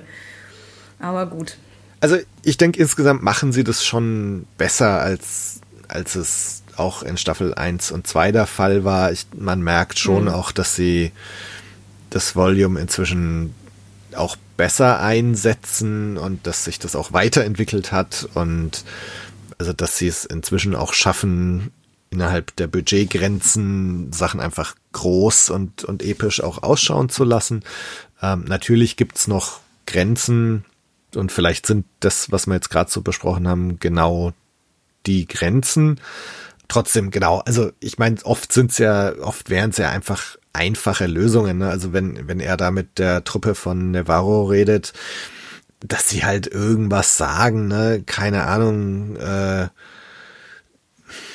also dass er sie jetzt nicht gerade so als Citizens of Navarro anredet, so als als wären das tatsächlich alle, sondern dass man halt irgendwie sagt, so er braucht ja nur in einem Nebensatz irgendwie zu sagen, so schön, dass ihr es hierher geschafft habt. Alle anderen sind draufgegangen oder keine Ahnung oder alle anderen sind wild verstreut in, in der Vulkanlandschaft und na, aber also, also dass man irgendwie so so ne, Ja.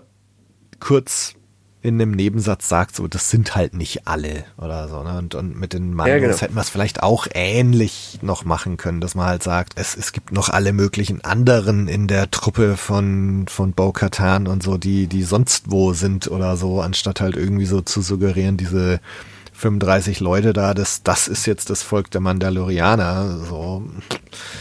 Na, also zum einen ist schon irgendwie besser geworden, glaube ich, als in den ersten beiden Staffeln. Äh, Zum anderen würde ich es mir trotzdem noch ein bisschen, noch ein bisschen geschickter inszeniert oder erklärt wünschen. Das klingt jetzt alles voll negativ. Ja, ne? ja, ne, aber eigentlich, irgendwie. aber das ist ja, glaube ich, einfach, also äh, ich denke halt auch immer so, naja, rückblickend jetzt natürlich, ne, es ist ja auch okay, da Sachen zu kritisieren, irgendwie auf einer, auf einer sachlichen Ebene. Ne? Also, weil ich glaube, wir alle drei sind ja trotz aller Kritik, die wir jetzt ja auch hier geübt haben, alle ja mega happy mit der Serie so insgesamt. Ne? Also es ist jetzt ja, ich glaube, jeder von uns würde jetzt trotzdem sagen, ja geil, guck die unbedingt an. Ne? Also weil sie einfach auch Spaß ja, macht. Ja. Ja, es ist eher die Kritik, die ich habe, ist so das, was die Serie davon abhält, von einer guten Serie für mich für, zu einer perfekten Serie zu sein und nicht dieses, oh mein Gott, das ist alles grundschlecht und überhaupt, wie kann man nur? Ähm, ist es halt, ja, wie gesagt, nur so manchmal so Dinge wie halt eben, was auch Tobi gerade sagte, wo ich mir denke, ja, da hätte man einfach nur zwei Zeilen ins Skript reinschreiben müssen und keiner hätte sich gefragt, warum da nur 25 Statisten stehen. Das sind Absolut. Entscheidungen, die hinterlassen mich ratlos.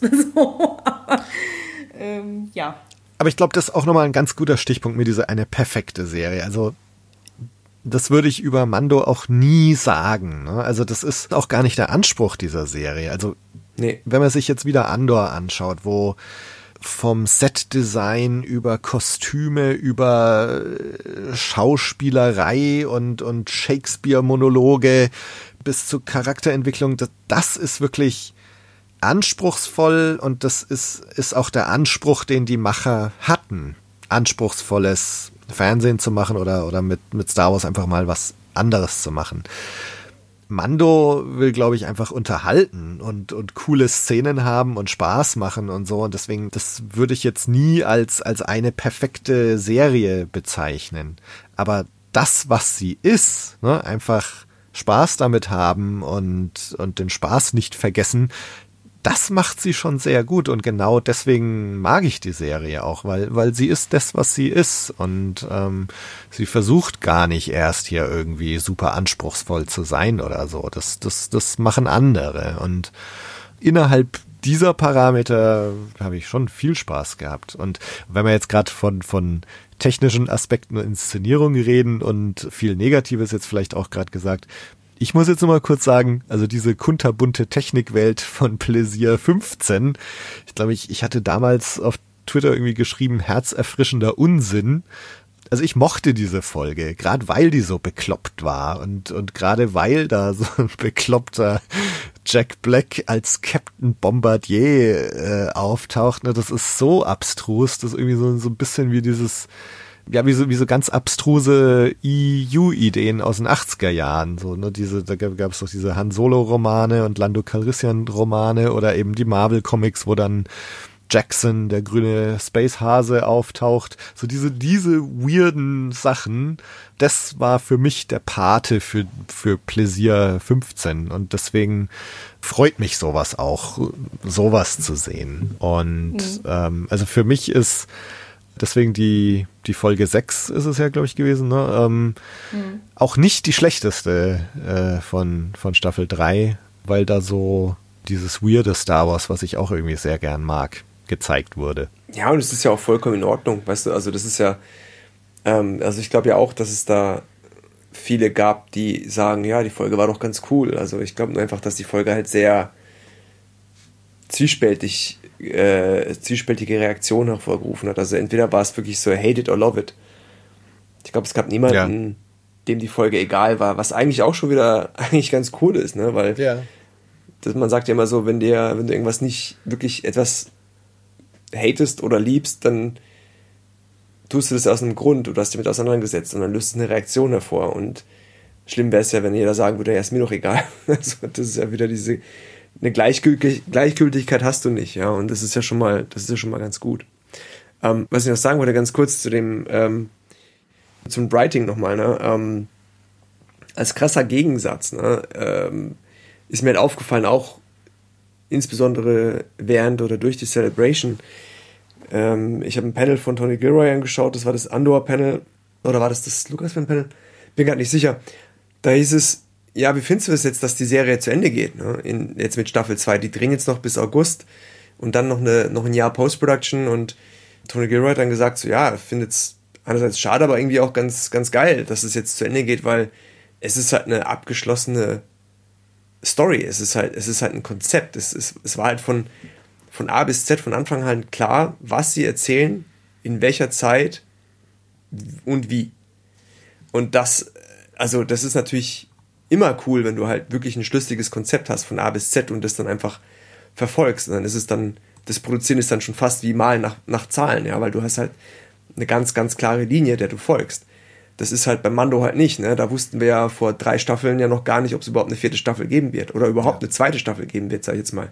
Wobei, Zweite Staffel war ja relativ früh, ähm, klar, aber du weißt, was ich meine. Ne? Also da war jetzt irgendwie vor sieben Jahren noch nicht klar, was jetzt in Staffel 4 passiert. Da hat jetzt John Favreau gerade erst vor kurzem oder irgendjemand, ich weiß gar nicht, ob es jetzt offiziell bestätigt ist, so nach dem Motto, naja, es ist jetzt Staffel 4 fertig geschrieben von John Favreau wegen dem ominösen, vielleicht bevorstehenden Writers-Streik, wo dann diverse Leute gesagt haben, so, ja, Gott sei Dank ist jetzt ja irgendwie Staffel 4 schon in trockenen Tüchern geschrieben, ja. Also da denke ich mir auch so, okay, die hat er jetzt dann wahrscheinlich irgendwie in den letzten sechs, sieben Monaten geschrieben, wusste aber vielleicht noch während Staffel 3 schreiben noch gar nicht, was in Staffel 4 passiert. Mhm.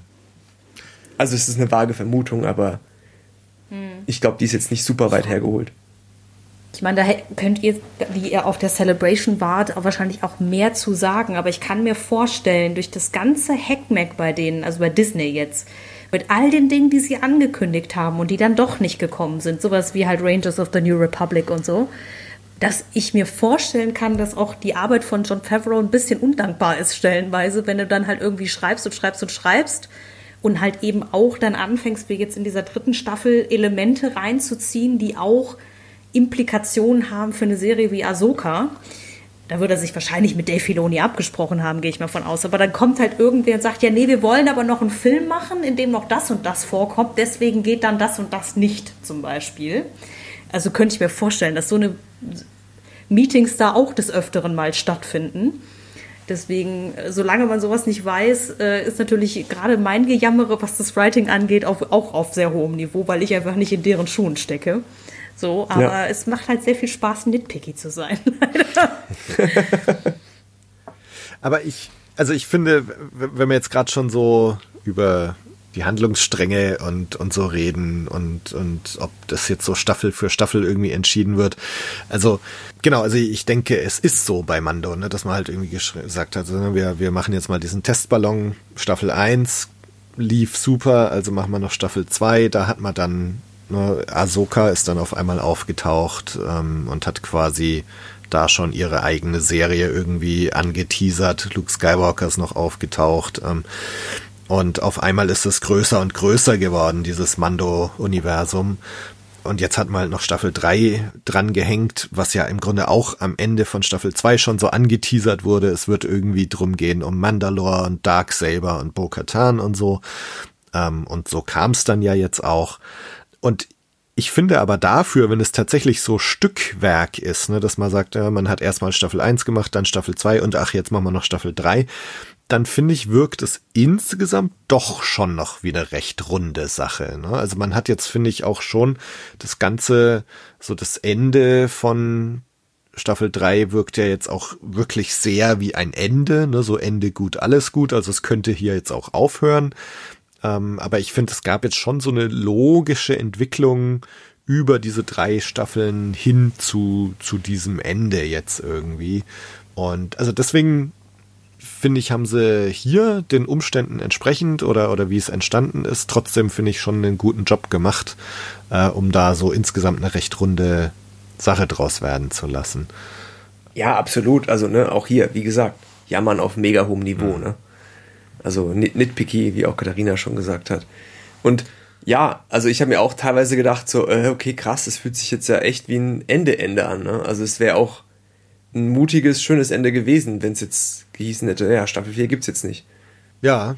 Und dann hätte man wieder so, ne, dann im, im eigenen Kopf hätte man sich dann ausmalen können, so, ne, was, wie geht's denn jetzt weiter mit Grogu und, und Din, beziehungsweise Din ist ja jetzt irgendwie sein Nachname, oder?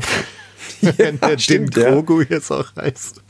Ähm, ja, die, Namen, die Namenskonventionen in diesem Universum ja. sind uns nicht näher bekannt. Ne? Normalerweise hast du ja die westliche Lesart mit irgendwie erst der Vorname, dann der mhm. Nachname, aber offensichtlich heißt er Jaren mit Vornamen. Mhm. mhm. Also eher so äh, wie in Korea, ne? Also erst den mhm. Nachnamen zuerst. Genau, aber, aber egal. Ähm, jetzt habe ich total den Faden verloren. Was wollte ich eigentlich gerade sagen? Sagen, ich glaube, meine persönliche Vermutung ist, dass Din Grogu einfach cooler klang als Grogu Jaren. Kann sein. ähm, Sorry, äh, aber jetzt, jetzt habe ich echt vergessen, was, was ich eigentlich sagen wollte. Ähm, Wir waren bei Handlungs Serienabschluss. Serienabschluss. Ach so, genau. Und dass man sich dann in seinem Kopf irgendwie ausgemalt hätte, wie, wie geht's denn jetzt weiter, ne? Und ähm, jetzt kriegen wir es halt doch noch zu sehen, wahrscheinlich in irgendeiner Form. Und es wird ja offensichtlich auch so sein, jetzt, äh, ich denke, wenn Ahsoka jetzt erstmal durch ist, werden wir auch mehr wissen, was, was die Rückkehr von Thrawn angeht und wo das alles so hinführt. Und ähm, ich, ich meine, es wird vermutlich auf diesen Cinematic Event hinführen, der dann in dem Filoni-Film thematisiert und gezeigt werden wird also ich glaube, jetzt wird es schon so sein, dass sie sich jetzt mehr und mehr hinsetzen oder schon längst hingesetzt haben und so die, die groben Stränge ähm, aufgezeichnet haben. Wo soll es in Ahsoka hingehen? Wo soll es in Mando Staffel 4 hingehen? Und, und wie kulminiert das dann in, in dem Filoni-Film? Ähm, deswegen, also da vertraue ich den Machern jetzt schon, dass sie sich da irgendwie mal überlegt haben, wie geht's jetzt weiter, wo führt das alles hin? Mal sehen. Ich habe da auch eher ein gutes Gefühl. Ja. Ich freue mich auf jeden Fall total auf die, also ich freue mich echt auf alles, was da noch kommt. Also ganz ja. ehrlich. Ja. Also, also gute Zeiten. Ich total. Ich, ich müsste jetzt tatsächlich nochmal so unsere Besprechungen von Staffel 1 und 2 anhören.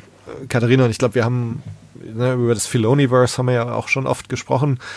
Und ähm, ich war da immer eher etwas skeptisch eigentlich, was das alles soll oder wo das so hinführen soll. Und jetzt, wo, wo so die Strukturen und so so ein bisschen sichtbar werden, bin ich viel, viel optimistischer. Und ähm, ich muss sagen, auch was man jetzt so gesehen hat mit, mit diesem Shadow Council und, und auch so die Probleme, die die neue Republik hat, ich bin auch total versöhnt, ich glaube, ich habe es in unserer letzten Folge schon gesagt, äh, mit dieser Timeline. Also, dass, dass ich auf einmal diese Post-Return of the Jedi-Ära doch irgendwie ziemlich interessant finde.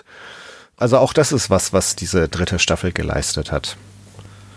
Ja, sie hat halt vor allen Dingen in den letzten zwei, drei Folgen halt sehr, sehr viel für den Vorbau der Sequels getan, dass man sich denkt so, ah, okay, mhm. so ist das alles mhm. passiert irgendwie.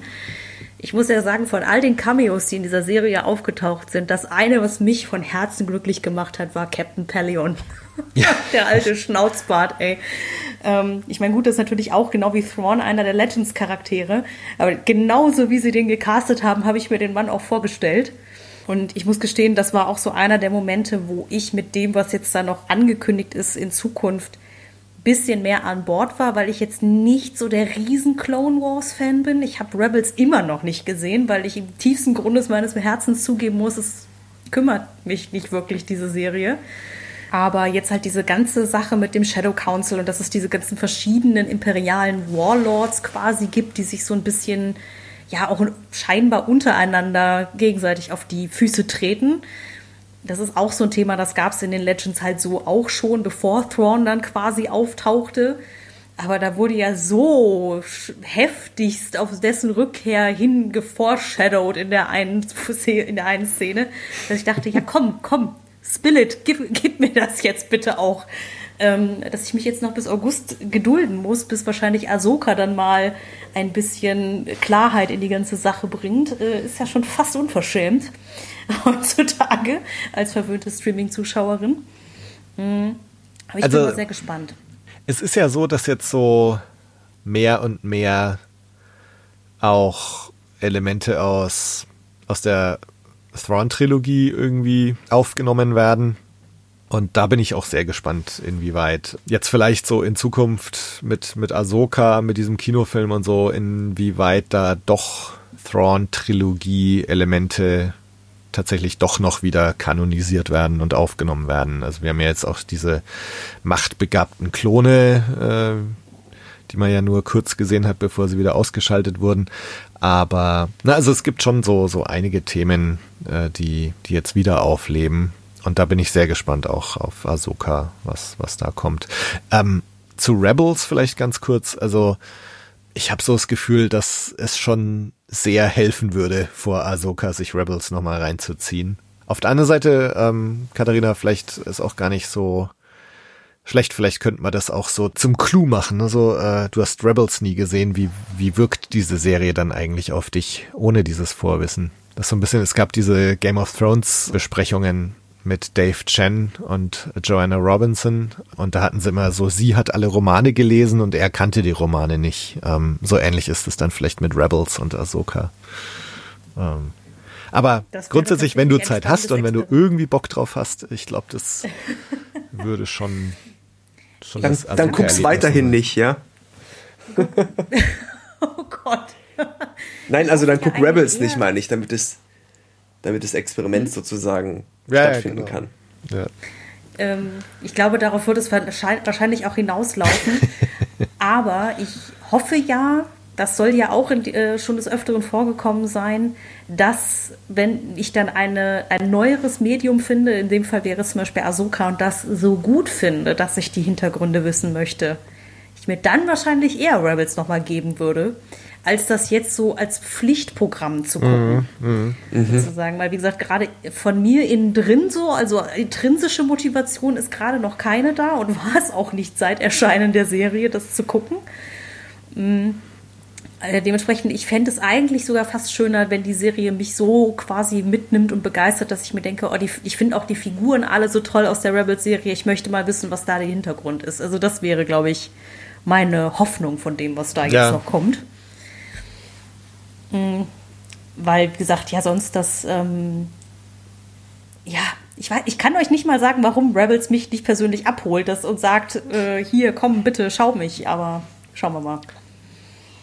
Ich glaube einfach, es, es kommt ein bisschen drauf an, wie man mit Star Wars groß geworden ist. Also ich habe auch immer mit den Animationsserien meine Probleme gehabt, weil für mich Star Wars halt die Kinofilme waren und das irgendwie reell sein muss. Ähm, wenn man, wenn man von vornherein über Clone Wars eingestiegen ist zum Beispiel, dann, dann ist natürlich was ganz anderes. Oder wenn man über die Romane eingestiegen ist und so.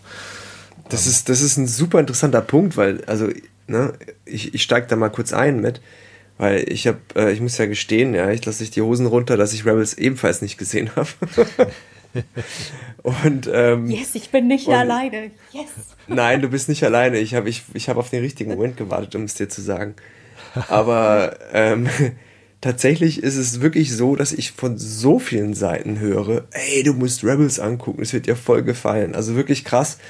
Ähm, das ist Punkt eins. Ähm, da bin ich schon auch echt neugierig. Aber Punkt zwei, und das fand ich total spannend, nicht zuletzt durch, äh, durch, durch Jan, also aka Highground Animations, der seinen völlig absurd guten Tactales-Trailer rausgelassen hat. Äh, ich natürlich mit, äh, mit ihm und seiner Freundin und Freundin von seiner Freundin und so dann irgendwie auf der, äh, auf der Celebration abhing und mitgekriegt habe, dass es wie so ein komplettes Subuniversum ja ist, ne? Also so, so ein, so, so eine eigene Fangemeinde innerhalb der Fangemeinde ist, ne? Also die ganzen Clone Wars Fans, ne?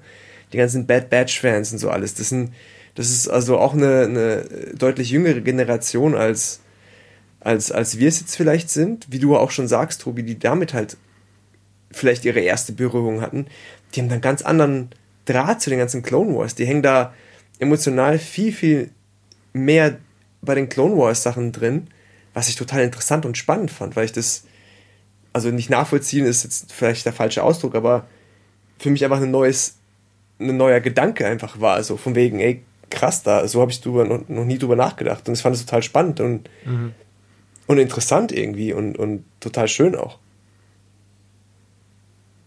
Weißt du, was ich meine? Ja, mhm. ne, also für, ich, ich habe eine ähnliche Erfahrung gemacht jetzt auf, auch auf der Celebration, als ich in dem High Republic Panel war. Also das ist ja auch nochmal so eine, Stimmt, so eine ja. ganze Sub-Fangemeinde eigentlich, die, die halt total auf High Republic steht. Ähm, ich mag es ja auch, bin aber auch nicht so tief drin. Ähm, aber auch, auch das war total so interessant und schön zu sehen, dass es da auch nochmal so ein, so ein ganz eigenes Fandom gibt. Ich muss gestehen, die High Republic ist zum Beispiel eher eine Ära, die mich interessieren würde. Es gibt nur mittlerweile ja auch so viel Angebot schon alleine aus der Zeit, dass ich komplett lost bin, was so die Romane angeht und dann die Ableger davon und die ganzen Comics und so weiter. Ich glaube, wenn man sich für The Acolyte vorbereiten möchte, umfangreich, hat man ein bisschen was zu tun. Aber das besprechen wir dann, wenn diese Serie, nee, ist ein Film, ne? Wenn der sich am Horizont dann mal zeigt. Aber ähm, ja, nee, Acolyte ist eine Serie. Einfach, hm. Ist es doch eine Serie? Ich habe ja. das Gefühl, ich schmeiße es immer durcheinander, was jetzt was ist. ja, nee. Moment, es, weil es gab ja noch Skeleton Crew, war das ein Film? Ich hab, nee, hab auch keine eine Ahnung. Serie. Im Moment nee, was du meinst, ist die Serie. Ähm, nee, ich glaube, was Katharina meint, ist der Film, der noch, noch äh, vor High Republic spielt. Ach so, der, der andere Film, der angekündigt James Mangold, ja. Genau. Ah, okay, okay. Mir war doch so, dass da irgendwo noch ein Film kommen sollte, aber. Genau, so 25.000 also ja Jahre vor allem. Auch ja. eine sehr interessante Ära. Aber äh, das Einzige, was mir sonst noch im Kopf war, wäre Star Wars Eclipse, dieses Videospiel, das mal angekündigt war, für, glaube ich, so kurz vor der Ära von High Republic. Das aber auch schon seit Jahren in der Versenkung verschwunden ist. Aber. Stimmt, mit dem krassen Trailer, ne? Ja, ja. Mhm. Genau. Das auch, war ja so richtig schön auch High düster. Ja. Ähm, ja, aber das ist, glaube ich, schon noch in der Mache, soweit ich weiß. Ja, es wäre immer spannend zu sehen, wie viele Leute halt dann auch über Mando irgendwann mal in Star Wars rangekommen sind, weil ich meine, es gibt ja mittlerweile oder gab es eigentlich ja schon seit sehr langer Zeit, egal ob man jetzt von den Legends, also dem Expanded Universe oder dem Disney-Kanon spricht, ein Angebot an Büchern, Comics, Videospielen, Filmen, gut, die TV-Serien sind jetzt relativ neue Erscheinungen noch, also wenn man von Realserien sprechen will. Aber ja, dass man halt, wie gesagt, immer unterschiedliche Berührungspunkte oder Einstiegspunkte hat und ich glaube, die sind einem dann auch immer so ein bisschen gefühlt am nächsten.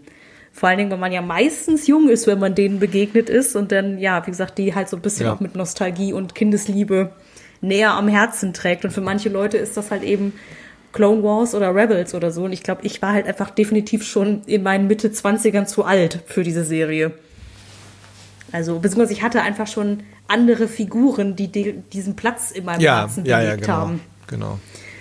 Deswegen, also, weil ich war ja zum Beispiel totales Kind dieser ganzen ehemaligen Post-Return of the Jedi, Neue Republik-Ära. Mhm. Also mit auch irgendwie Talon Kade und Mara Jade und wie sie alle hießen. Dementsprechend, ich, man hatte seine Favoriten schon. Ja, ja. So, bevor wir noch weiter äh, abdriften und philosophieren, äh, jetzt muss ich noch mal hier kurz uns auf den auf den rechten Weg zurücklenken. Ähm, ich würde nämlich gern mit euch noch so über die Charaktere sprechen, sprechen und, und was jetzt mit denen eigentlich so passiert ist. Ob es da noch Dinge gibt, die ihr unbedingt loswerden müsst oder die euch aufgefallen sind. Was ist eigentlich mit Din Djarin jetzt passiert? Was, was ist mit Grogu? Was, was ist mit Bo-Katan, Moff Gideon? Habt ihr da noch Gedanken jetzt zu den letzten vier Folgen dieser Staffel? Also, ich fand die Charakterentwicklung von unseren beiden Protagonisten, Din und Grogu, auch ein bisschen, bisschen zerfahren, weil die natürlich auch nicht so viel Fokus hatten. Also es lag vielleicht einfach auch an der Natur des, der Story oder des Konzepts der dritten Staffel. Ich hatte jetzt gerade vor zwei Tagen was gelesen, was so ein bisschen auch reinpasst in meinen Gedanken, so von wegen, hey, Din hat ja seinen Helm gar nicht abgenommen, äh, mhm. sei es jetzt vor anderen oder für sich was mir ein bisschen gefehlt hat, ne? einfach Pedro Pascal zu sehen. Das war ja in der ersten und zweiten Staffel ja jedes Mal passiert und diesmal jetzt halt nicht.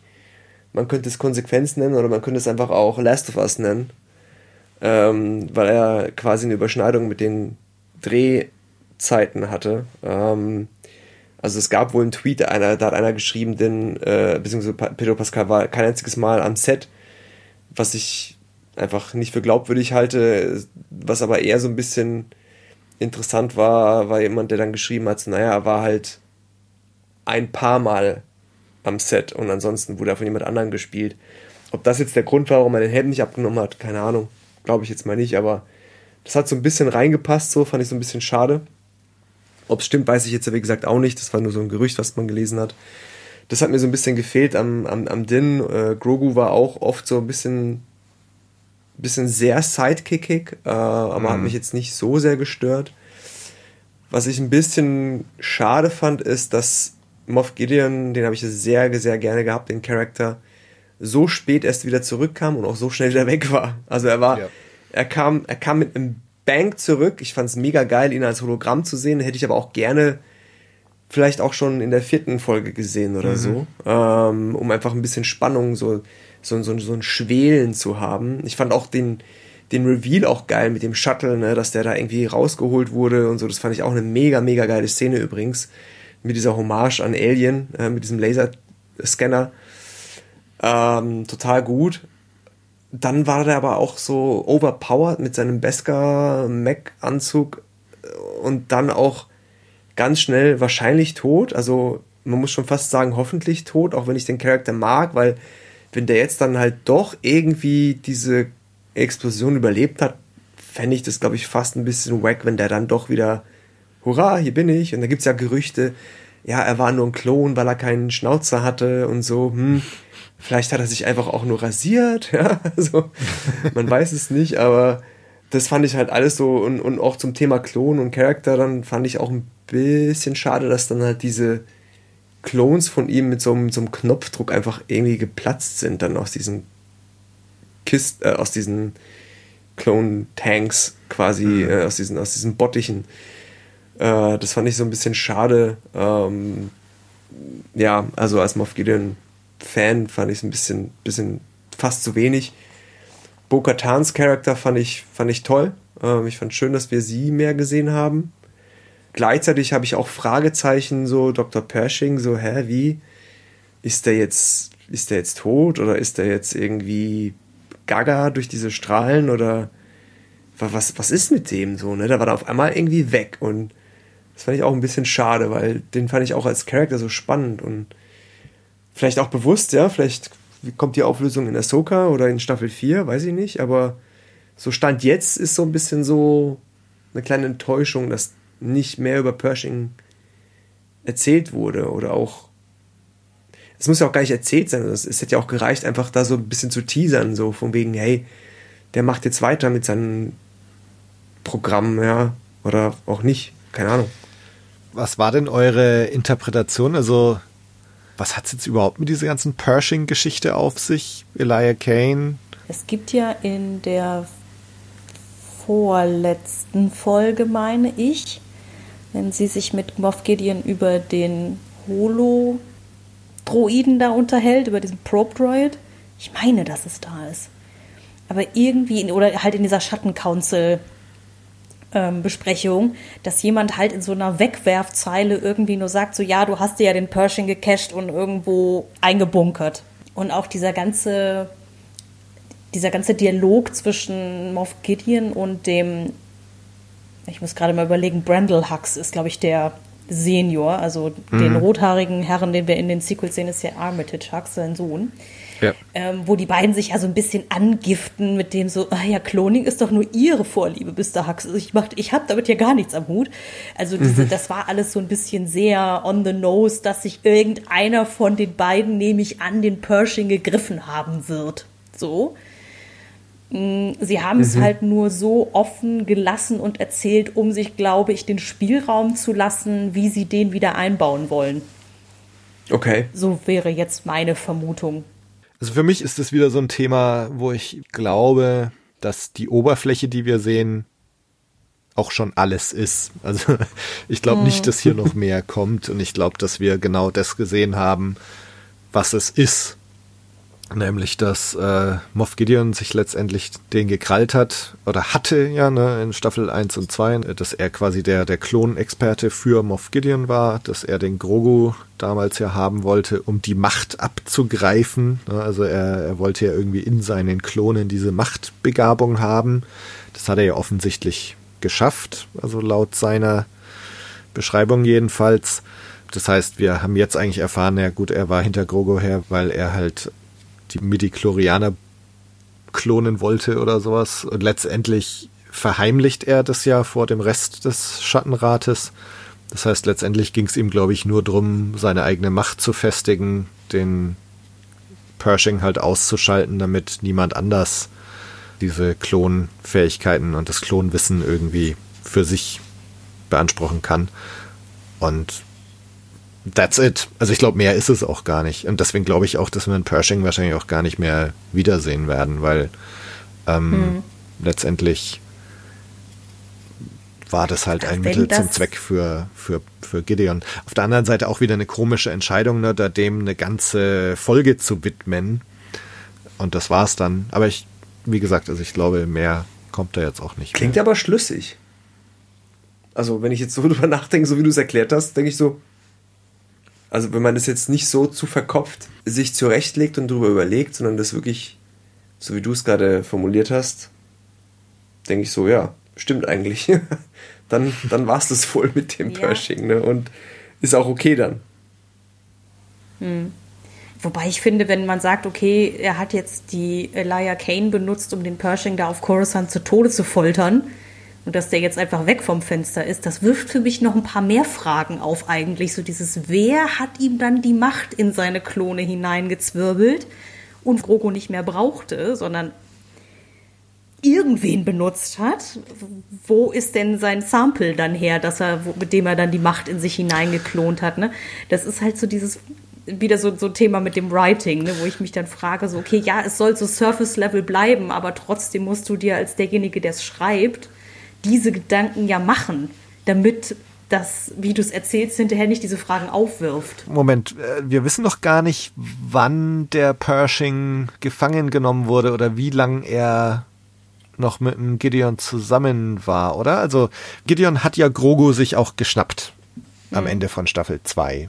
Und in der Zeit, wo Grogu dann auf dem Kreuzer vom Gideon war, kann es ja sein, dass da doch ihm irgendwo mal Blut abgenommen wurde, oder? Also ich, ich habe es jetzt, ja, ich hab's jetzt so nicht nochmal okay, angeschaut, ja. aber hätte ja sein können. Ne? Und, und zu dem Zeitpunkt ist doch Pershing eventuell auch noch bei Gideon. Oh Jemine. Ja? Oh Gott. Also kann sein, ja. Also ich, ich krieg's jetzt auch nicht mehr ganz zusammen, weil ne, ich habe es halt damals gesehen und, und jetzt nicht nochmal angeschaut, aber also deswegen würde ich sagen, ich hab's auch so das wäre jetzt für mich schon eine Erklärung eigentlich, ne, dass, dass der halt dem Grogu dann letztendlich doch nochmal Blut abgenommen hat und Pershing hat dann hat dann das Klonen da mit Machtbegabung perfektioniert und dann mhm. ist er halt geschnappt worden und deswegen, um dieses Geheimnis zu wahren, äh, hat Gideon jetzt den Pershing dann ausschalten lassen. Ja gut, wenn, man, wenn die Timeline die ist, okay, dann macht, dann könnte es unter Umständen Sinn machen. Aber so wie die Serie und mein Wissensstand das hergegeben haben, war, wäre das nicht meine Schlussfolgerung gewesen.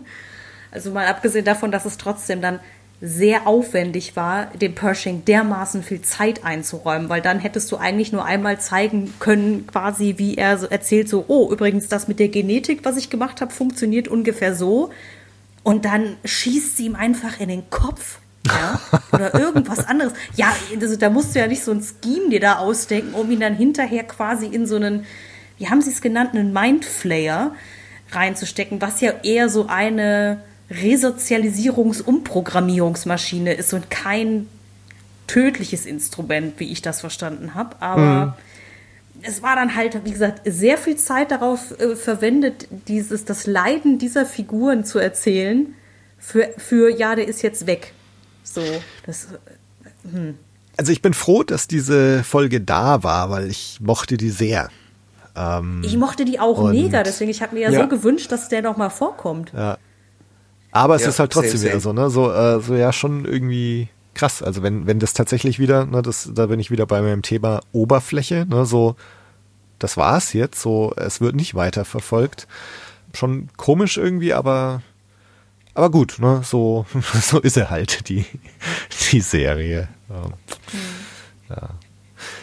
Katharina, gibt's bei dir denn noch paar Sachen so ansonsten zu den Charakteren und deren Entwicklung, die du mhm. auf dem Herzen hast? Nee, ich glaube, Robert hat das alles so an sich schon ganz gut zusammengefasst irgendwie. Ich meine, klar, Din war halt stellenweise so ein bisschen der Nebencharakter in seiner eigenen Serie. Ich glaube, der größte Stolperstein für mich war einfach schon die Entscheidung am Anfang zu sagen, okay, er geht jetzt zurück zu den Children of the Watch, obwohl er sich eigentlich charakterlich von denen super weit weg entwickelt hatte ich habe dann halt einfach akzeptiert, damit diese Serie weiterhin funktioniert, dass er für sich beschlossen hat, nein, er muss irgendwie einer höheren Sache dienen oder irgendwie sowas. Wie, wie du schon sagtest, it's not that deep. So, sie mussten ihn halt einfach wieder da zu denen in die Position schieben, weil sonst hätten sie die nicht wieder eingebunden bekommen, gescheit wahrscheinlich. Hm. Deswegen, und ja, an sich passiert mit ihm ja nicht so viel. Er, er ist ja eher der stille Beobachter von dem, was mit Bo-Katan passiert. Und die, deren Charakter-Arc ist ja eigentlich schon sehr schön durchgespielt und am Ende auch irgendwie abgeschlossen. Und ähm, ja, es ist ja auch, die beiden sind ja ein bisschen stellvertretend für das, was mit den Children of the Watch irgendwie los ist und mit den quasi in Anführungsstrichen normalen Mandos, dass die ja auch dann zusammenwachsen und als Einheit dann irgendwie ähm, agieren und so. Deswegen, das hat, glaube ich, auch rein narrativ, finde ich, schon ganz schön funktioniert. Wie gesagt, Moff Gideon auch Riesenfan davon, viel zu schnell verbraten, den armen Kerl. Also, weil so wie sie es Im wahrsten Sinne des Wortes. Ja, genau. ja. Das fühlte sich für mich an wie, okay, der ist jetzt wirklich tot, tot. Sonst, also, ähm, auch im Sinne von, dass ja diese, wie Tobi schon sagte, die Staffel so einen wirklichen Abschlusscharakter hat. Also wenn es jetzt nicht mehr weiterginge, wäre man auch nicht traurig. Man hat quasi Closure bekommen mm, für das, was da passiert. Aber ich meine, dass die Leute vorstellen und schnell verbraten hatten wir mit dem Piratenkönig da ja auch schon. Der kam halt irgendwie in zwei Szenen vor und wurde in Folge 5 dann sofort weggebrezelt. So, wo ich auch dachte, hm, schade, von dem hätte ich auch gerne mehr gesehen. Ja. Mhm. An sich fand ich aber halt ihn mit seinem Wahn irgendwie so, ja, ich habe jetzt meine Beskar Darth Vader 2.0 Todesrüstung und bin jetzt selber ein Dark Trooper und metzel euch alle weg. Irgendwie fand ich das schon ganz cool, dass er da irgendwie komplett jetzt steil geht und irgendwie denkt, er hat da jetzt den absoluten Power Trip. Wie gesagt, ich persönlich hoffe oder glaube, dass es auch so ein bisschen ja Vorbereitung ist für dieses, wie Snoke zustande kommt. Also die, weil diese Info, dass man die Macht in jemanden hineinklonen kann, ist meines Wissens nach neu. Ähm, deswegen, also das, ich, ich fand es irgendwie schon schön. Ich hätte mir, glaube ich, auch nur gewünscht, dass er entweder früher auftaucht oder dass er noch jetzt in der nächsten Staffel nochmal mitspielt. Also, vielleicht ist das ja auch aber der Fall, wir wissen es nicht, aber. Hm? Fändest du es gut, wenn der es jetzt überlebt hätte? Ah, ich, ja, nee, eigentlich nicht. Eigentlich fände ich es nicht gut, wenn er es überlebt hätte, weil ich einfach es hasse, wenn Serien oder auch Filme das machen, dass Figuren sterben und dann so ein Cop-out, so dieses Haha, doch nicht.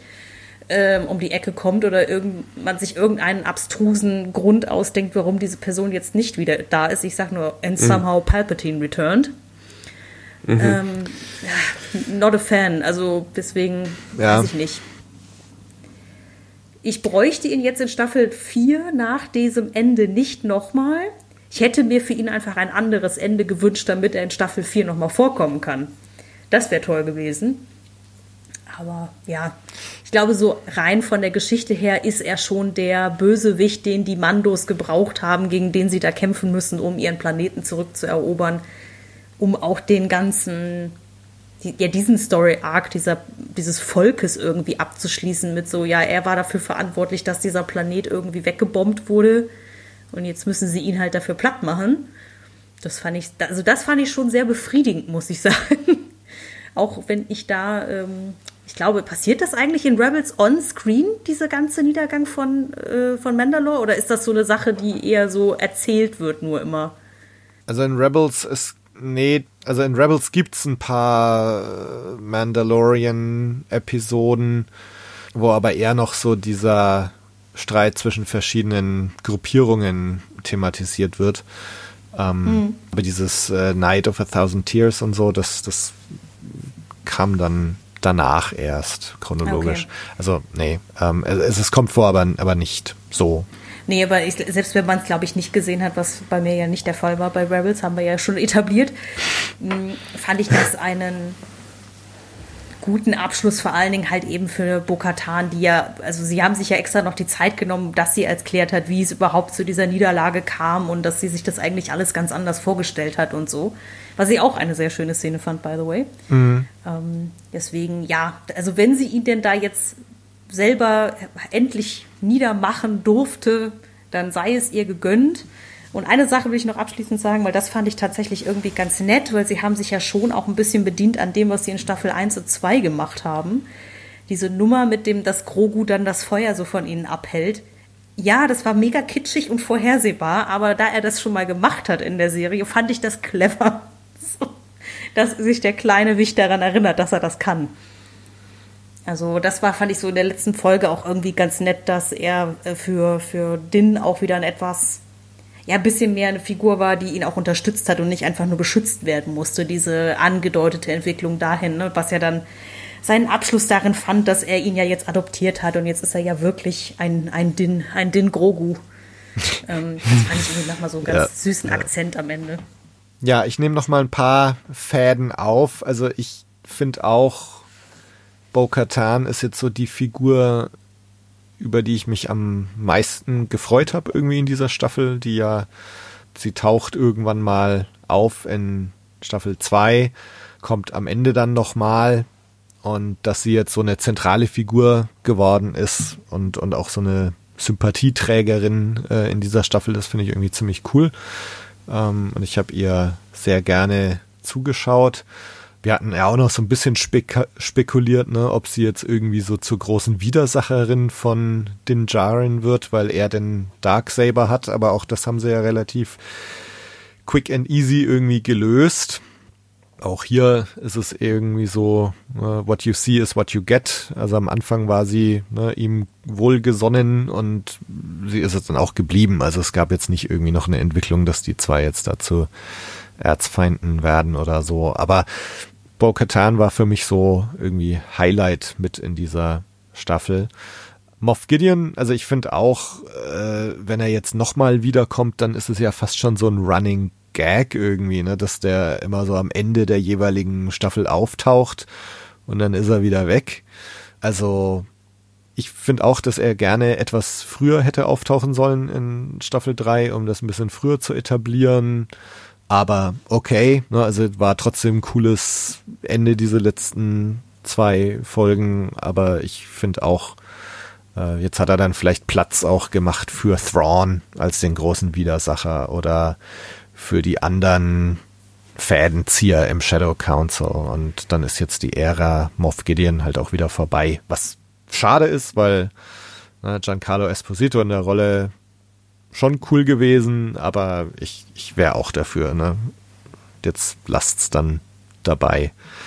Ich finde insgesamt äh, so die, die Entwicklung von Din Djarin und Grogu, also da hätte ich mir auch mehr gewünscht. Ähm, Gerade weil ihr jetzt auch drüber geredet hattet mit dem Helm abnehmen. Das ist ja ähm, gerade das Ende der zweiten Staffel ein ganz, ganz wichtiger Moment auch gewesen, ne? dass er in diesem Moment dann dieses Credo dieser Gruppierung, dass ihm das dann erstmal egal ist, dass ihm die Emotionen und diese Bindung zu Grogo wichtiger sind und er entscheidet sich dann da, den Helm abzunehmen in einem ganz, ganz wichtigen Moment.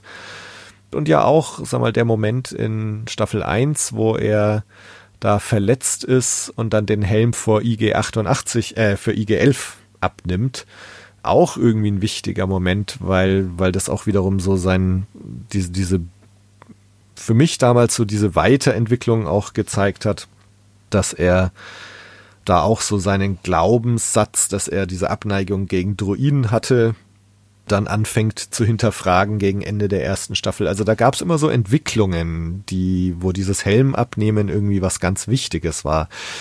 Ich glaube jetzt in Staffel 3, es gab einfach auch keinen Moment, wo er sinnvoll den Helm hätte abnehmen können. Also zumindest nicht einen Moment, der ähnlich wichtig ist wie, wie in Staffel 1 und 2. Und das ist aber für mich auch ein bisschen genau der Knackpunkt, dass irgendwie in dieser dritten Staffel eigentlich mit Din Djarin nichts passiert, was irgendwie wichtig ist oder was, was interessant ist. Also es gibt diese, diese, gut, er, er adoptiert dann Grogu oder er schwört äh, Bo-Katan seine, seine Treue. Das, das sind zwei schöne Szenen, aber es sind irgendwie keine so ganz wichtigen oder interessanten Szenen und Entwicklungen, wie er sie in, in den ersten beiden Staffeln gemacht hat. Und für Grogu eigentlich das Gleiche. Also auch Grogu, äh, Robert, du hast schon gesagt, dass er eigentlich eher so Sidekick ist teilweise. Ich habe auch so das Gefühl, dass die Staffel 3 nicht so ganz weiß, was sie eigentlich mit Grogu jetzt machen sollen. Er ist halt da ne, und er ist eine beliebte Figur, aber was macht man mit ihm? Und auch mit Grogu selber irgendwie so, so richtig interessante Dinge passieren eigentlich nicht mit ihm. Ähm, und das finde ich, mhm. das finde ich ein bisschen schade. Also, dass letztendlich keine großen Entwicklungen stattfinden und dass den Jaren eigentlich, ne, wenn man, wenn man so eine Entwicklung gesehen hat in den ersten beiden Staffeln, dass er sich da eigentlich eher wieder rückwärts bewegt, äh, dadurch, dass er jetzt da eigentlich zu den Children of the Watch zurückkehrt und, und in den Wassern badet und ähm, sich reinwäscht und dann, dann ist er wieder da, wo er angefangen hat. Und gut, ne, er hat jetzt ein Adoptivkind, aber ähm, also irgendwie, das wäre für mich so ein Ding, wo ich mir irgendwie ein bisschen mehr wünschen würde jetzt in, in einer potenziellen vierten Staffel, dass da irgendwie wieder ein bisschen was Interessantes passiert. Auf der anderen Seite, ne, Thema Oberfläche, also ne, vielleicht bleibt es einfach auch bei lustigen Abenteuern und aufregenden Abenteuern und, und es gibt eben keine großen Charakterzeichnungen. Mal sehen. Hm. Ja, wobei die gab es ja schon. Also äh, ich finde jetzt schon, dass es in den ersten zwei Staffeln schon sehr deutliche Charaktersprünge gab. So, das war, also gerade von Din äh, war es ja so klassische Hero's Journey, die ist jetzt ja, wie du auch schon sagst, gar nicht war. Es ist so fast eher eine Rückentwicklung. Genau. Äh, nee, also ich will damit sagen, das, wollte jetzt nicht sagen, dass es das in der Serie gar nicht gibt. Genau, weil so, da stimme ich dir okay. zu. Also in Staffel 1 und 2 auf jeden Fall, nur eben in der dritten irgendwie nicht. Ja, genau, ja wirft bei mir so ein bisschen die Frage ja auf, die hat sich mir ja schon ein bisschen bei The Book of Boba Fett gestellt, wenn ich ehrlich bin. Ich finde diese Entscheidung nach dem Finale von Staffel 2, das ja wirklich super emotional ist, wenn er und Grogu sich quasi voneinander verabschieden, ihre ja, Reunion sozusagen in einer völlig anderen Serie abzufrühstücken. Mm, absolut. Und dann mit Grogu nichts Gescheites zu machen in der Staffel 3 von ähm, Mando. Also, weil ja, es gibt ja zum Teil Folgen, wo er ja mehr oder weniger geparkt wird weil, bei irgendwelchen Charakteren. Zum Beispiel halt auf Plaisir 15, wo er dann eigentlich ja dann mit hier Lizzo und Jack Black irgendwie ähm, Cricket spielt. Also wo man wirklich aktiv merkt, so, okay, wir brauchen den jetzt hier nicht, der muss jetzt irgendwie mal wegge weggeschrieben werden. Dass ich mich frage, ob es nicht mutiger und klüger gewesen wäre, Grogu ganz rauszulassen, um dann halt für den Jaren einen Charakterbogen zu haben, dass er wieder mit ihm, also nach dem Motto, es ist irgendwas mit ihm passiert oder so und er will jetzt ihn retten, keine Ahnung, irgendwas, ja. Aber da das, die Sprungrampe zu bauen für eine vierte Staffel, das ist jetzt natürlich alles rein hypothetisch in den Raum reingesprochen, weil sie sich genau dagegen entschieden haben. Aber ja, ich komme nicht drum herum, mich zu fragen, ob, warum sie das auch das rückgängig gemacht haben, diese Trennung von den beiden. Meine einzige Vermutung ist eben, Baby Yoda war eine beliebte Figur. Es haben mehr als genug Leute auf Twitter geschrieben, ja, nee, dann gucke ich das nicht weiter, wenn der jetzt weg ist. Und dann hieß es, oh je, ja, dann müssen wir ihn wieder zurückholen. Das ist die einzige Begründung, die ich mir persönlich vorstellen kann dafür. Aber, ja, mh. Hm. also finde ich, also ja, ich kann die nachvollziehen, aber ich bin, ich frage mich immer, wie sehr solche Sachen dann wirklich Einfluss nehmen auf, auf solche grundsätzlichen Entscheidungen. Was, was mir aber vielleicht einfach rückblickend noch irgendwie auffällt und ja, ich will es jetzt gar nicht so sehr bewerten, aber also das ging mir so durch den Kopf, als auch Tobi erzählt hat, so mit Helm und so und äh, Character Arc und so. Was, was mir diese, diese Staffel so ein bisschen gefehlt hat, waren so die, die Stakes, also die, die Risiken, die Risiken und Nebenwirkungen ähm, der, der Charakter, also die Verletzlichkeit, ne, die war ja dann, ich fand es ja total, also fast schon schockierend, dann in der ersten Staffel zu sehen, wie, wie kurz vor knapp da irgendwie Din Djarin da gerade so der, dem Tod von der Schippe gesprungen ist und so blutüberströmt da saß. Das war ja so eigentlich voll Disney-untypisch irgendwie fast schon. Ne? Also jetzt nicht Star Wars untypisch unbedingt, aber mhm. das war dann schon echt ganz schön überraschend brutal und hart. So nach dem Motto so, ah, okay, ja, da zwar Beskar und so, aber der ist jetzt trotzdem ganz schön, ganz schön fertig irgendwie. Und man, man hat sich da echt so Sorgen gemacht, so von wegen so, ah, okay, krass, ja, der ist zwar, der ist zwar gut gepanzert, aber ja, es kann irgendwie auch blöd laufen, ne? Und bei Grogu ja auch so, ne? Irgendwie, der war dann entführt und der war dann irgendwie schwach und sackt zusammen und so. Und das hat man jetzt irgendwie in dieser Staffel nicht so sehr gehabt, fand ich. Ja, also okay, der war, wurde entführt irgendwie, ich glaube in der dritten Folge oder was, von diesem Spinnen, Spinnending da auf Mandalore. Okay, aber ich, ich sage jetzt mal so richtig Sorgen um die Figuren hat man sich nie gemacht, so, weil nach dem Motto, naja, okay, der, der packt's ja eh irgendwie, ja. Und ähm, witzigerweise in dem Gedanken auch die größte Sorge, die ich halt hatte, weil, weil ich natürlich vor der letzten Staffel, äh, äh vor der letzten Folge irgendwelche Tweets gelesen habe mit Vermutungen, ja, dass halt entweder der Din oder vielleicht sogar der Grogu tatsächlich äh, das Zeitliche segnen könnte, ja. Da gab es ja diverse Gerüchte und äh, ich nur so, okay, hoffentlich lese ich jetzt keine Spoiler oder irgendwas und dann gucke ich die Folge und da war ich tatsächlich so ein bisschen angespannt nach dem Motto so, oh ey, oh mein Gott, was ist, wenn die jetzt halt wirklich hier den, das durchziehen und sagen, ja, okay, es ist jetzt, es, das war's jetzt mit, mit den Jaren und es, es geht jetzt halt, der Mandalorian ist halt dann das Volk oder mhm. Bo-Katan oder, ja. Aber ansonsten hatte ich halt nie wirklich Angst um die Figuren und diese Angst, die ich um, um den hatte, war auch wirklich tatsächlich nur aus irgendwelchen Gerüchte-Tweets und Vermutungen herausgelöst weil wenn man ehrlich ist, war er, war, er, war keiner von denen irgendwie wirklich gefühlt in ernsthafter Gefahr. Oder ja, wie so, euch?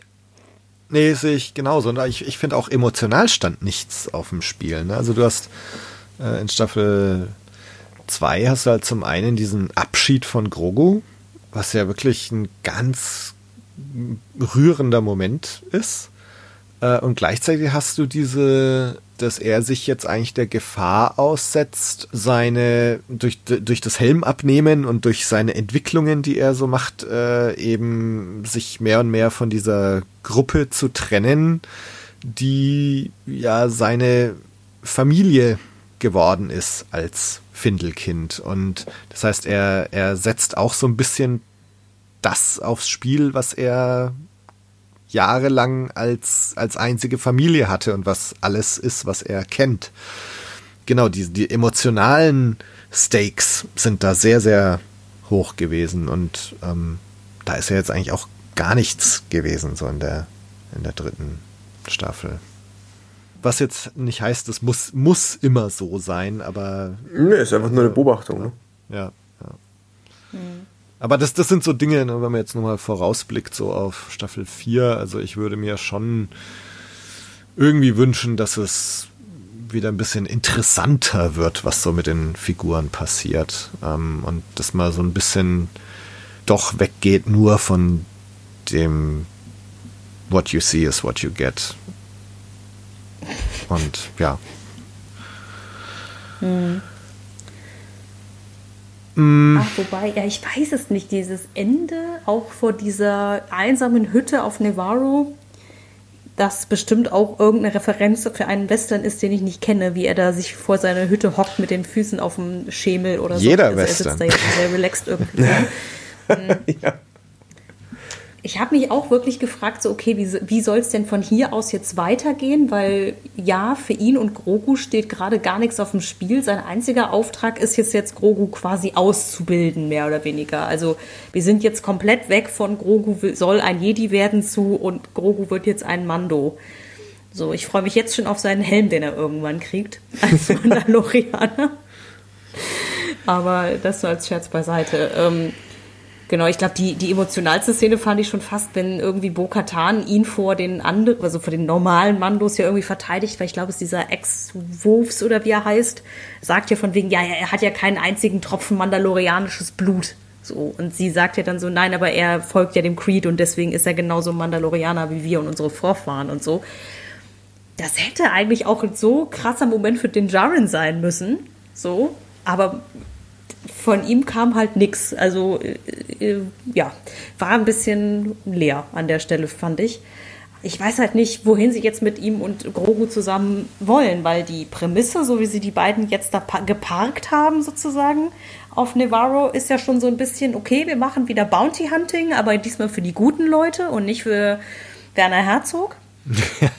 ähm, und dann, ja, und jetzt kehren wir zurück zu Din und Grogu äh, erleben lustige Abenteuer im Weltall. Vom Gefühl her zumindest. Nicht, dass mich das stören würde. Wie gesagt, ich habe auch meine Freude an so Case of the Week Folgen, wenn die interessant und gut gemacht sind. Als jemand, der auch sehr viele Folgen Doctor Who gesehen hat in seinem Leben, da geht es hier quasi auch um nichts anderes. Mit ein paar Highlights dazwischen. Aber ja, ich frage mich ein bisschen, was sie jetzt mit ihm und Grogu anfangen wollen, weil so richtig, ja, involviert, rein emotional in die Rückeroberung Mandalors waren die beiden ja nicht. Das war halt ja wirklich eher Bukatans Ding.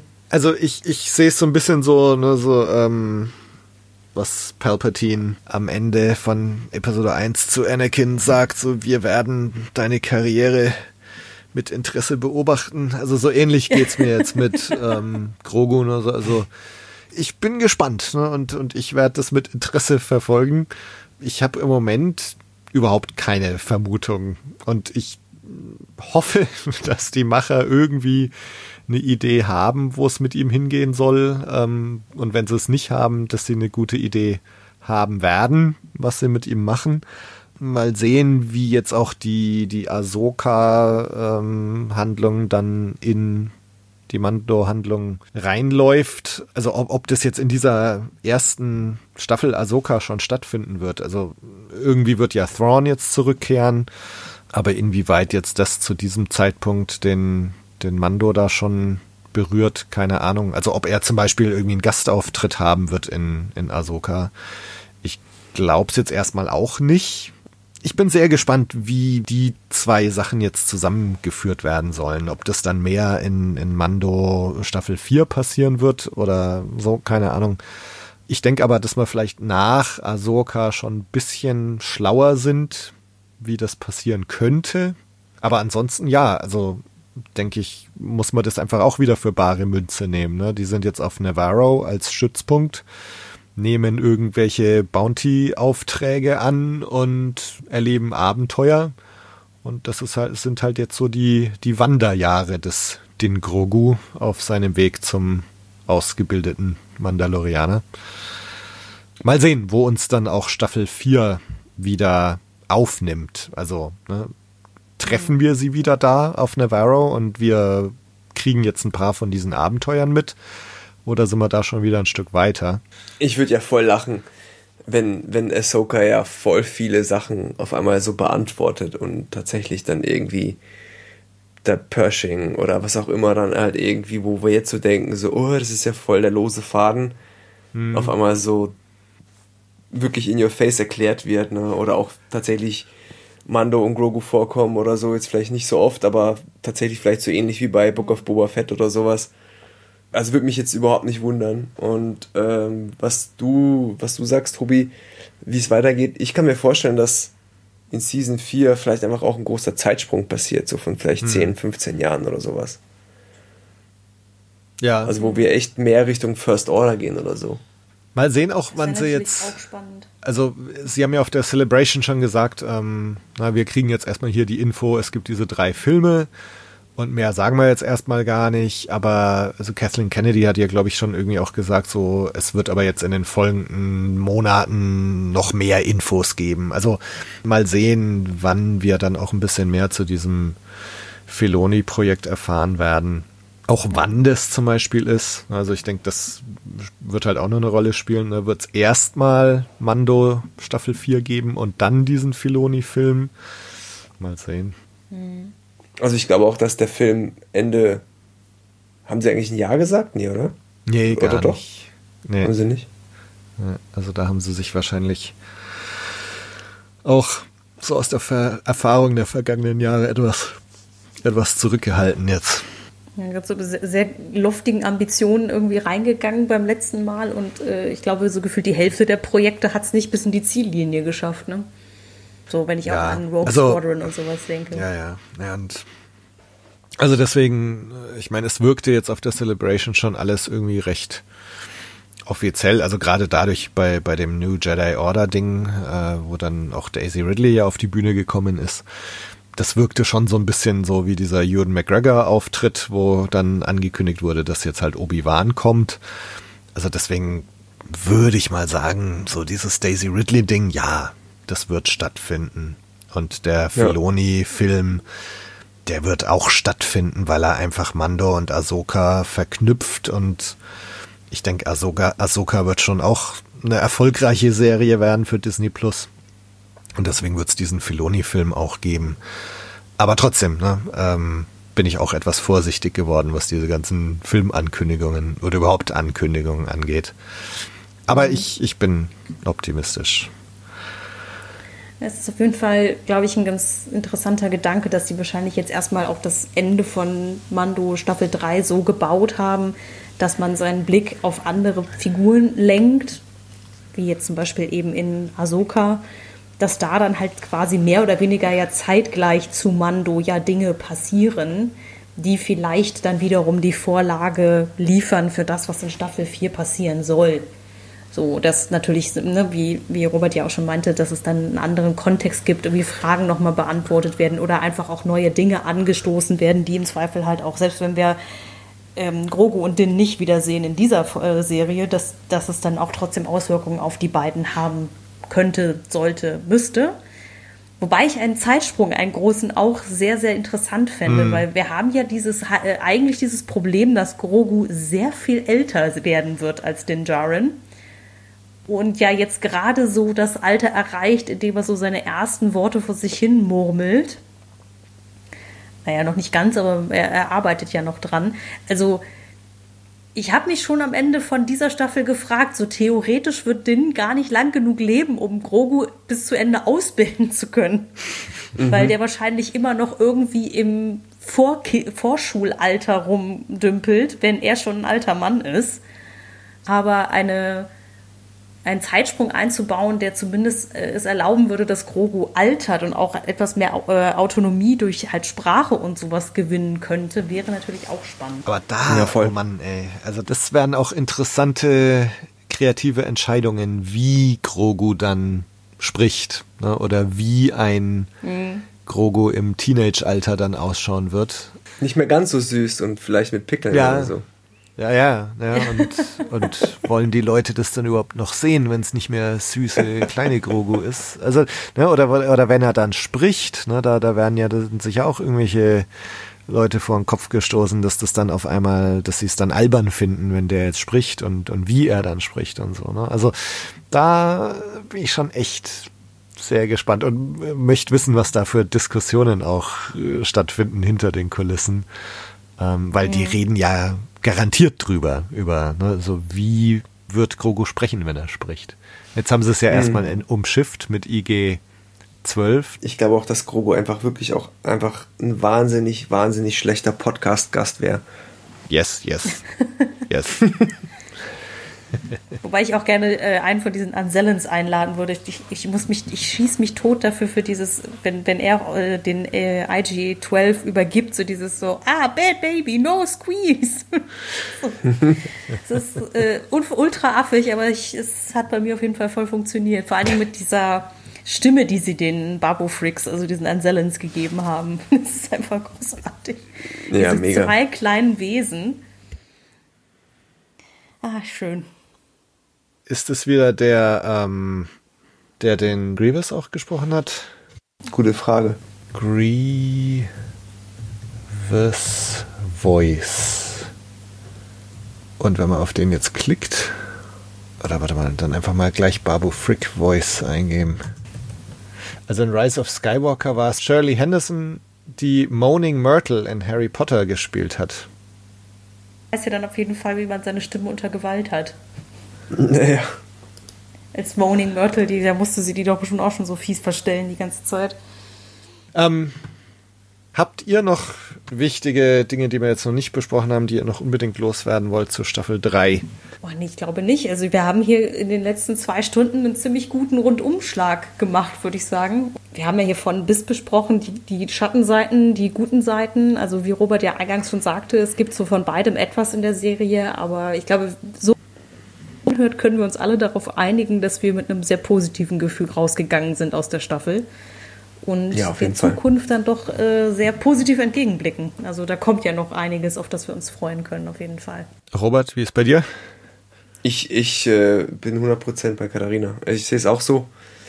Ähm, trotz der ja, nicht wenigen Kritik, die wir hier geübt haben an, an verschiedenen Facetten der Staffel, nochmal auch auf die Gefahr hin, dass ich mich wiederhole, das war ja super alles nitpicky, ja, man auf hohem Niveau, in Anführungszeichen. Weil unterm Strich ist es einfach wunderbare Unterhaltung, die es einem wirklich jede Woche erlaubt hat, kinoreifes Star Wars-Feeling zu haben. Eine Stunde lang fast oder eine Dreiviertelstunde im Schnitt wahrscheinlich. Und wenn man es jetzt hochrechnet, sind es dann was, sechs Stunden Star Wars gewesen, fünf Stunden Star Wars.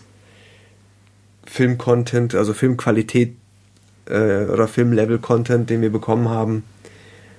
Ja, also ich glaube, sich darüber zu beschweren, wäre jetzt, glaube ich, vermessen.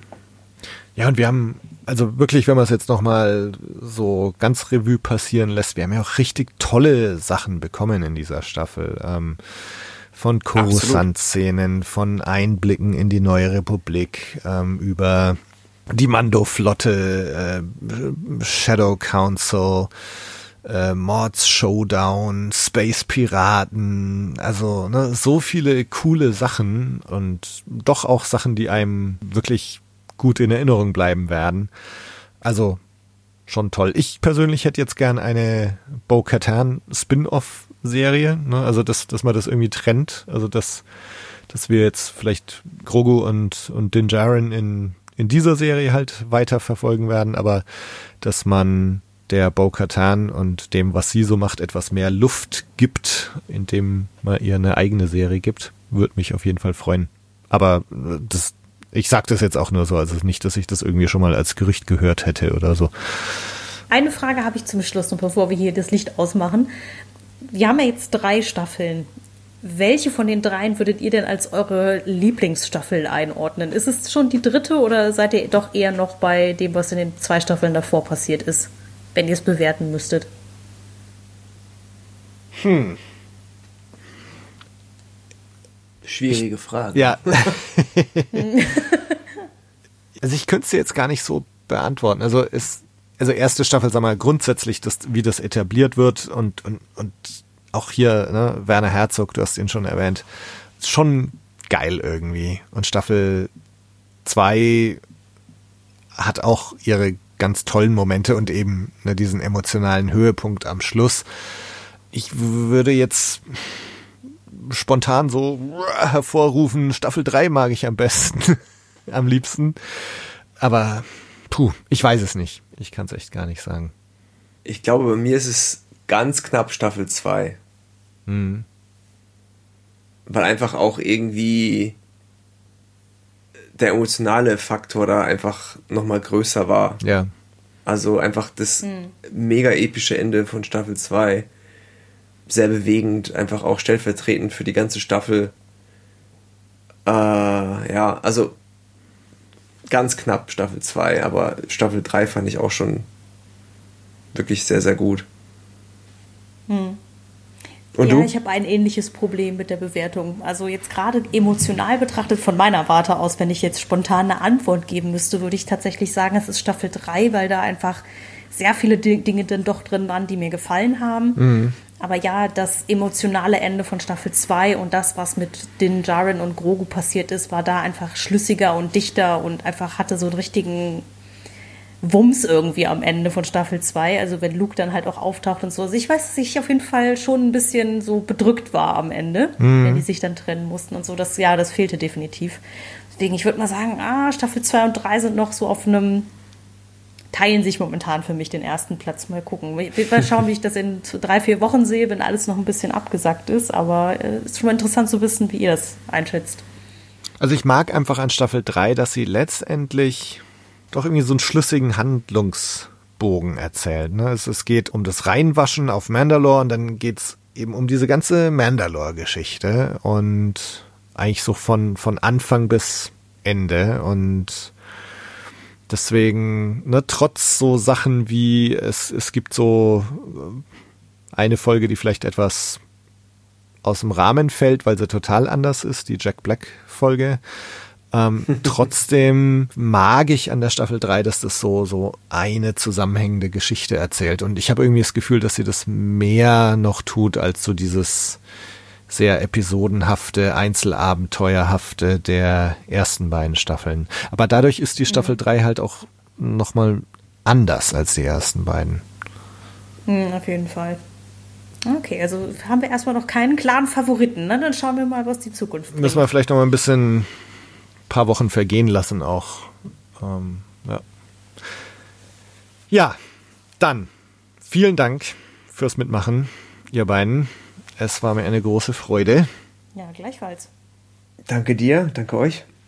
Wo findet man denn noch mehr von euch? Ja, also wenn ihr natürlich den Fanfilm sehen wollt, den ich äh, gemacht habe und jetzt fast vor genau einem Jahr released habe am 4. Mai 2022 auf e-11.net oder auf YouTube unter e-11 äh, Standard Issues mal schauen. Ansonsten meine beruflichen Sachen unter ranitzky.com und auf Instagram unter HR Animator. Da lasse ich auch ab und zu mal irgendwelche Gedanken zu Star Wars oder Tipps und Tricks zu Filmmaking und so weiter raus. Ja, auf Twitter bin ich auch unterwegs immer noch als Frau Jach. Da kann man mich im Zweifelsfall antweeten und mich für meine äh, hanebüchenden Nando-Meinungen ähm, kontaktieren. Unter dem gleichen Namen bin ich aber auch auf äh, Instagram zu finden. Da ist es aber momentan eher so privates und Zeichnen-Content, weil ich irgendwie das äh, Malen für mich wieder entdeckt habe, beziehungsweise das digitale Malen vor allen Dingen. Und ansonsten, äh, ja, bin ich ja Autorin, wie ich schon erwähnt habe, und schreibe Dinge, die man auch auf Amazon und so finden kann, wenn man sich mal eine Meinung über das machen möchte, was ich so tue. Aber genau. Und ansonsten spätestens wahrscheinlich bei der nächsten Serienbesprechung wieder hier bei Tobi. Also vielen Dank nochmal für die Einladung. Es war wie immer ein Fest. Ganz meinerseits. Ja, äh, Blue Blues findet ihr auf Instagram, Twitter, Facebook, auf www.bluemilkblues.de. Ihr findet den Podcast auf Apple Podcast, auf Spotify und anderen Podcast-Plattformen. Wenn euch gefallen hat, was ihr hier gehört habt, dann würden wir uns sehr über eure Unterstützung freuen. Teilt diese Folge oder andere, folgt dem Podcast auf Social Media oder lasst eine Bewertung auf eurer bevorzugten Podcast-Plattform da. Das würde auf jeden Fall die Signalstärke erhöhen und uns sehr freuen. Ansonsten vielen Dank fürs Zuhören. Wir haben in den nächsten Monaten einige tolle Sachen geplant. Ähm, es geht in die dritte Runde unserer Clone Wars Besprechungen. Es wird ein Special zu Blue Milk Blues Folge 100 geben. Und dann geht's ja auch schon bald mit Ahsoka los. Würde mich freuen, wenn ihr bei all dem dabei seid. Bis dann. Macht's gut. Ciao. Tschüss. Ciao.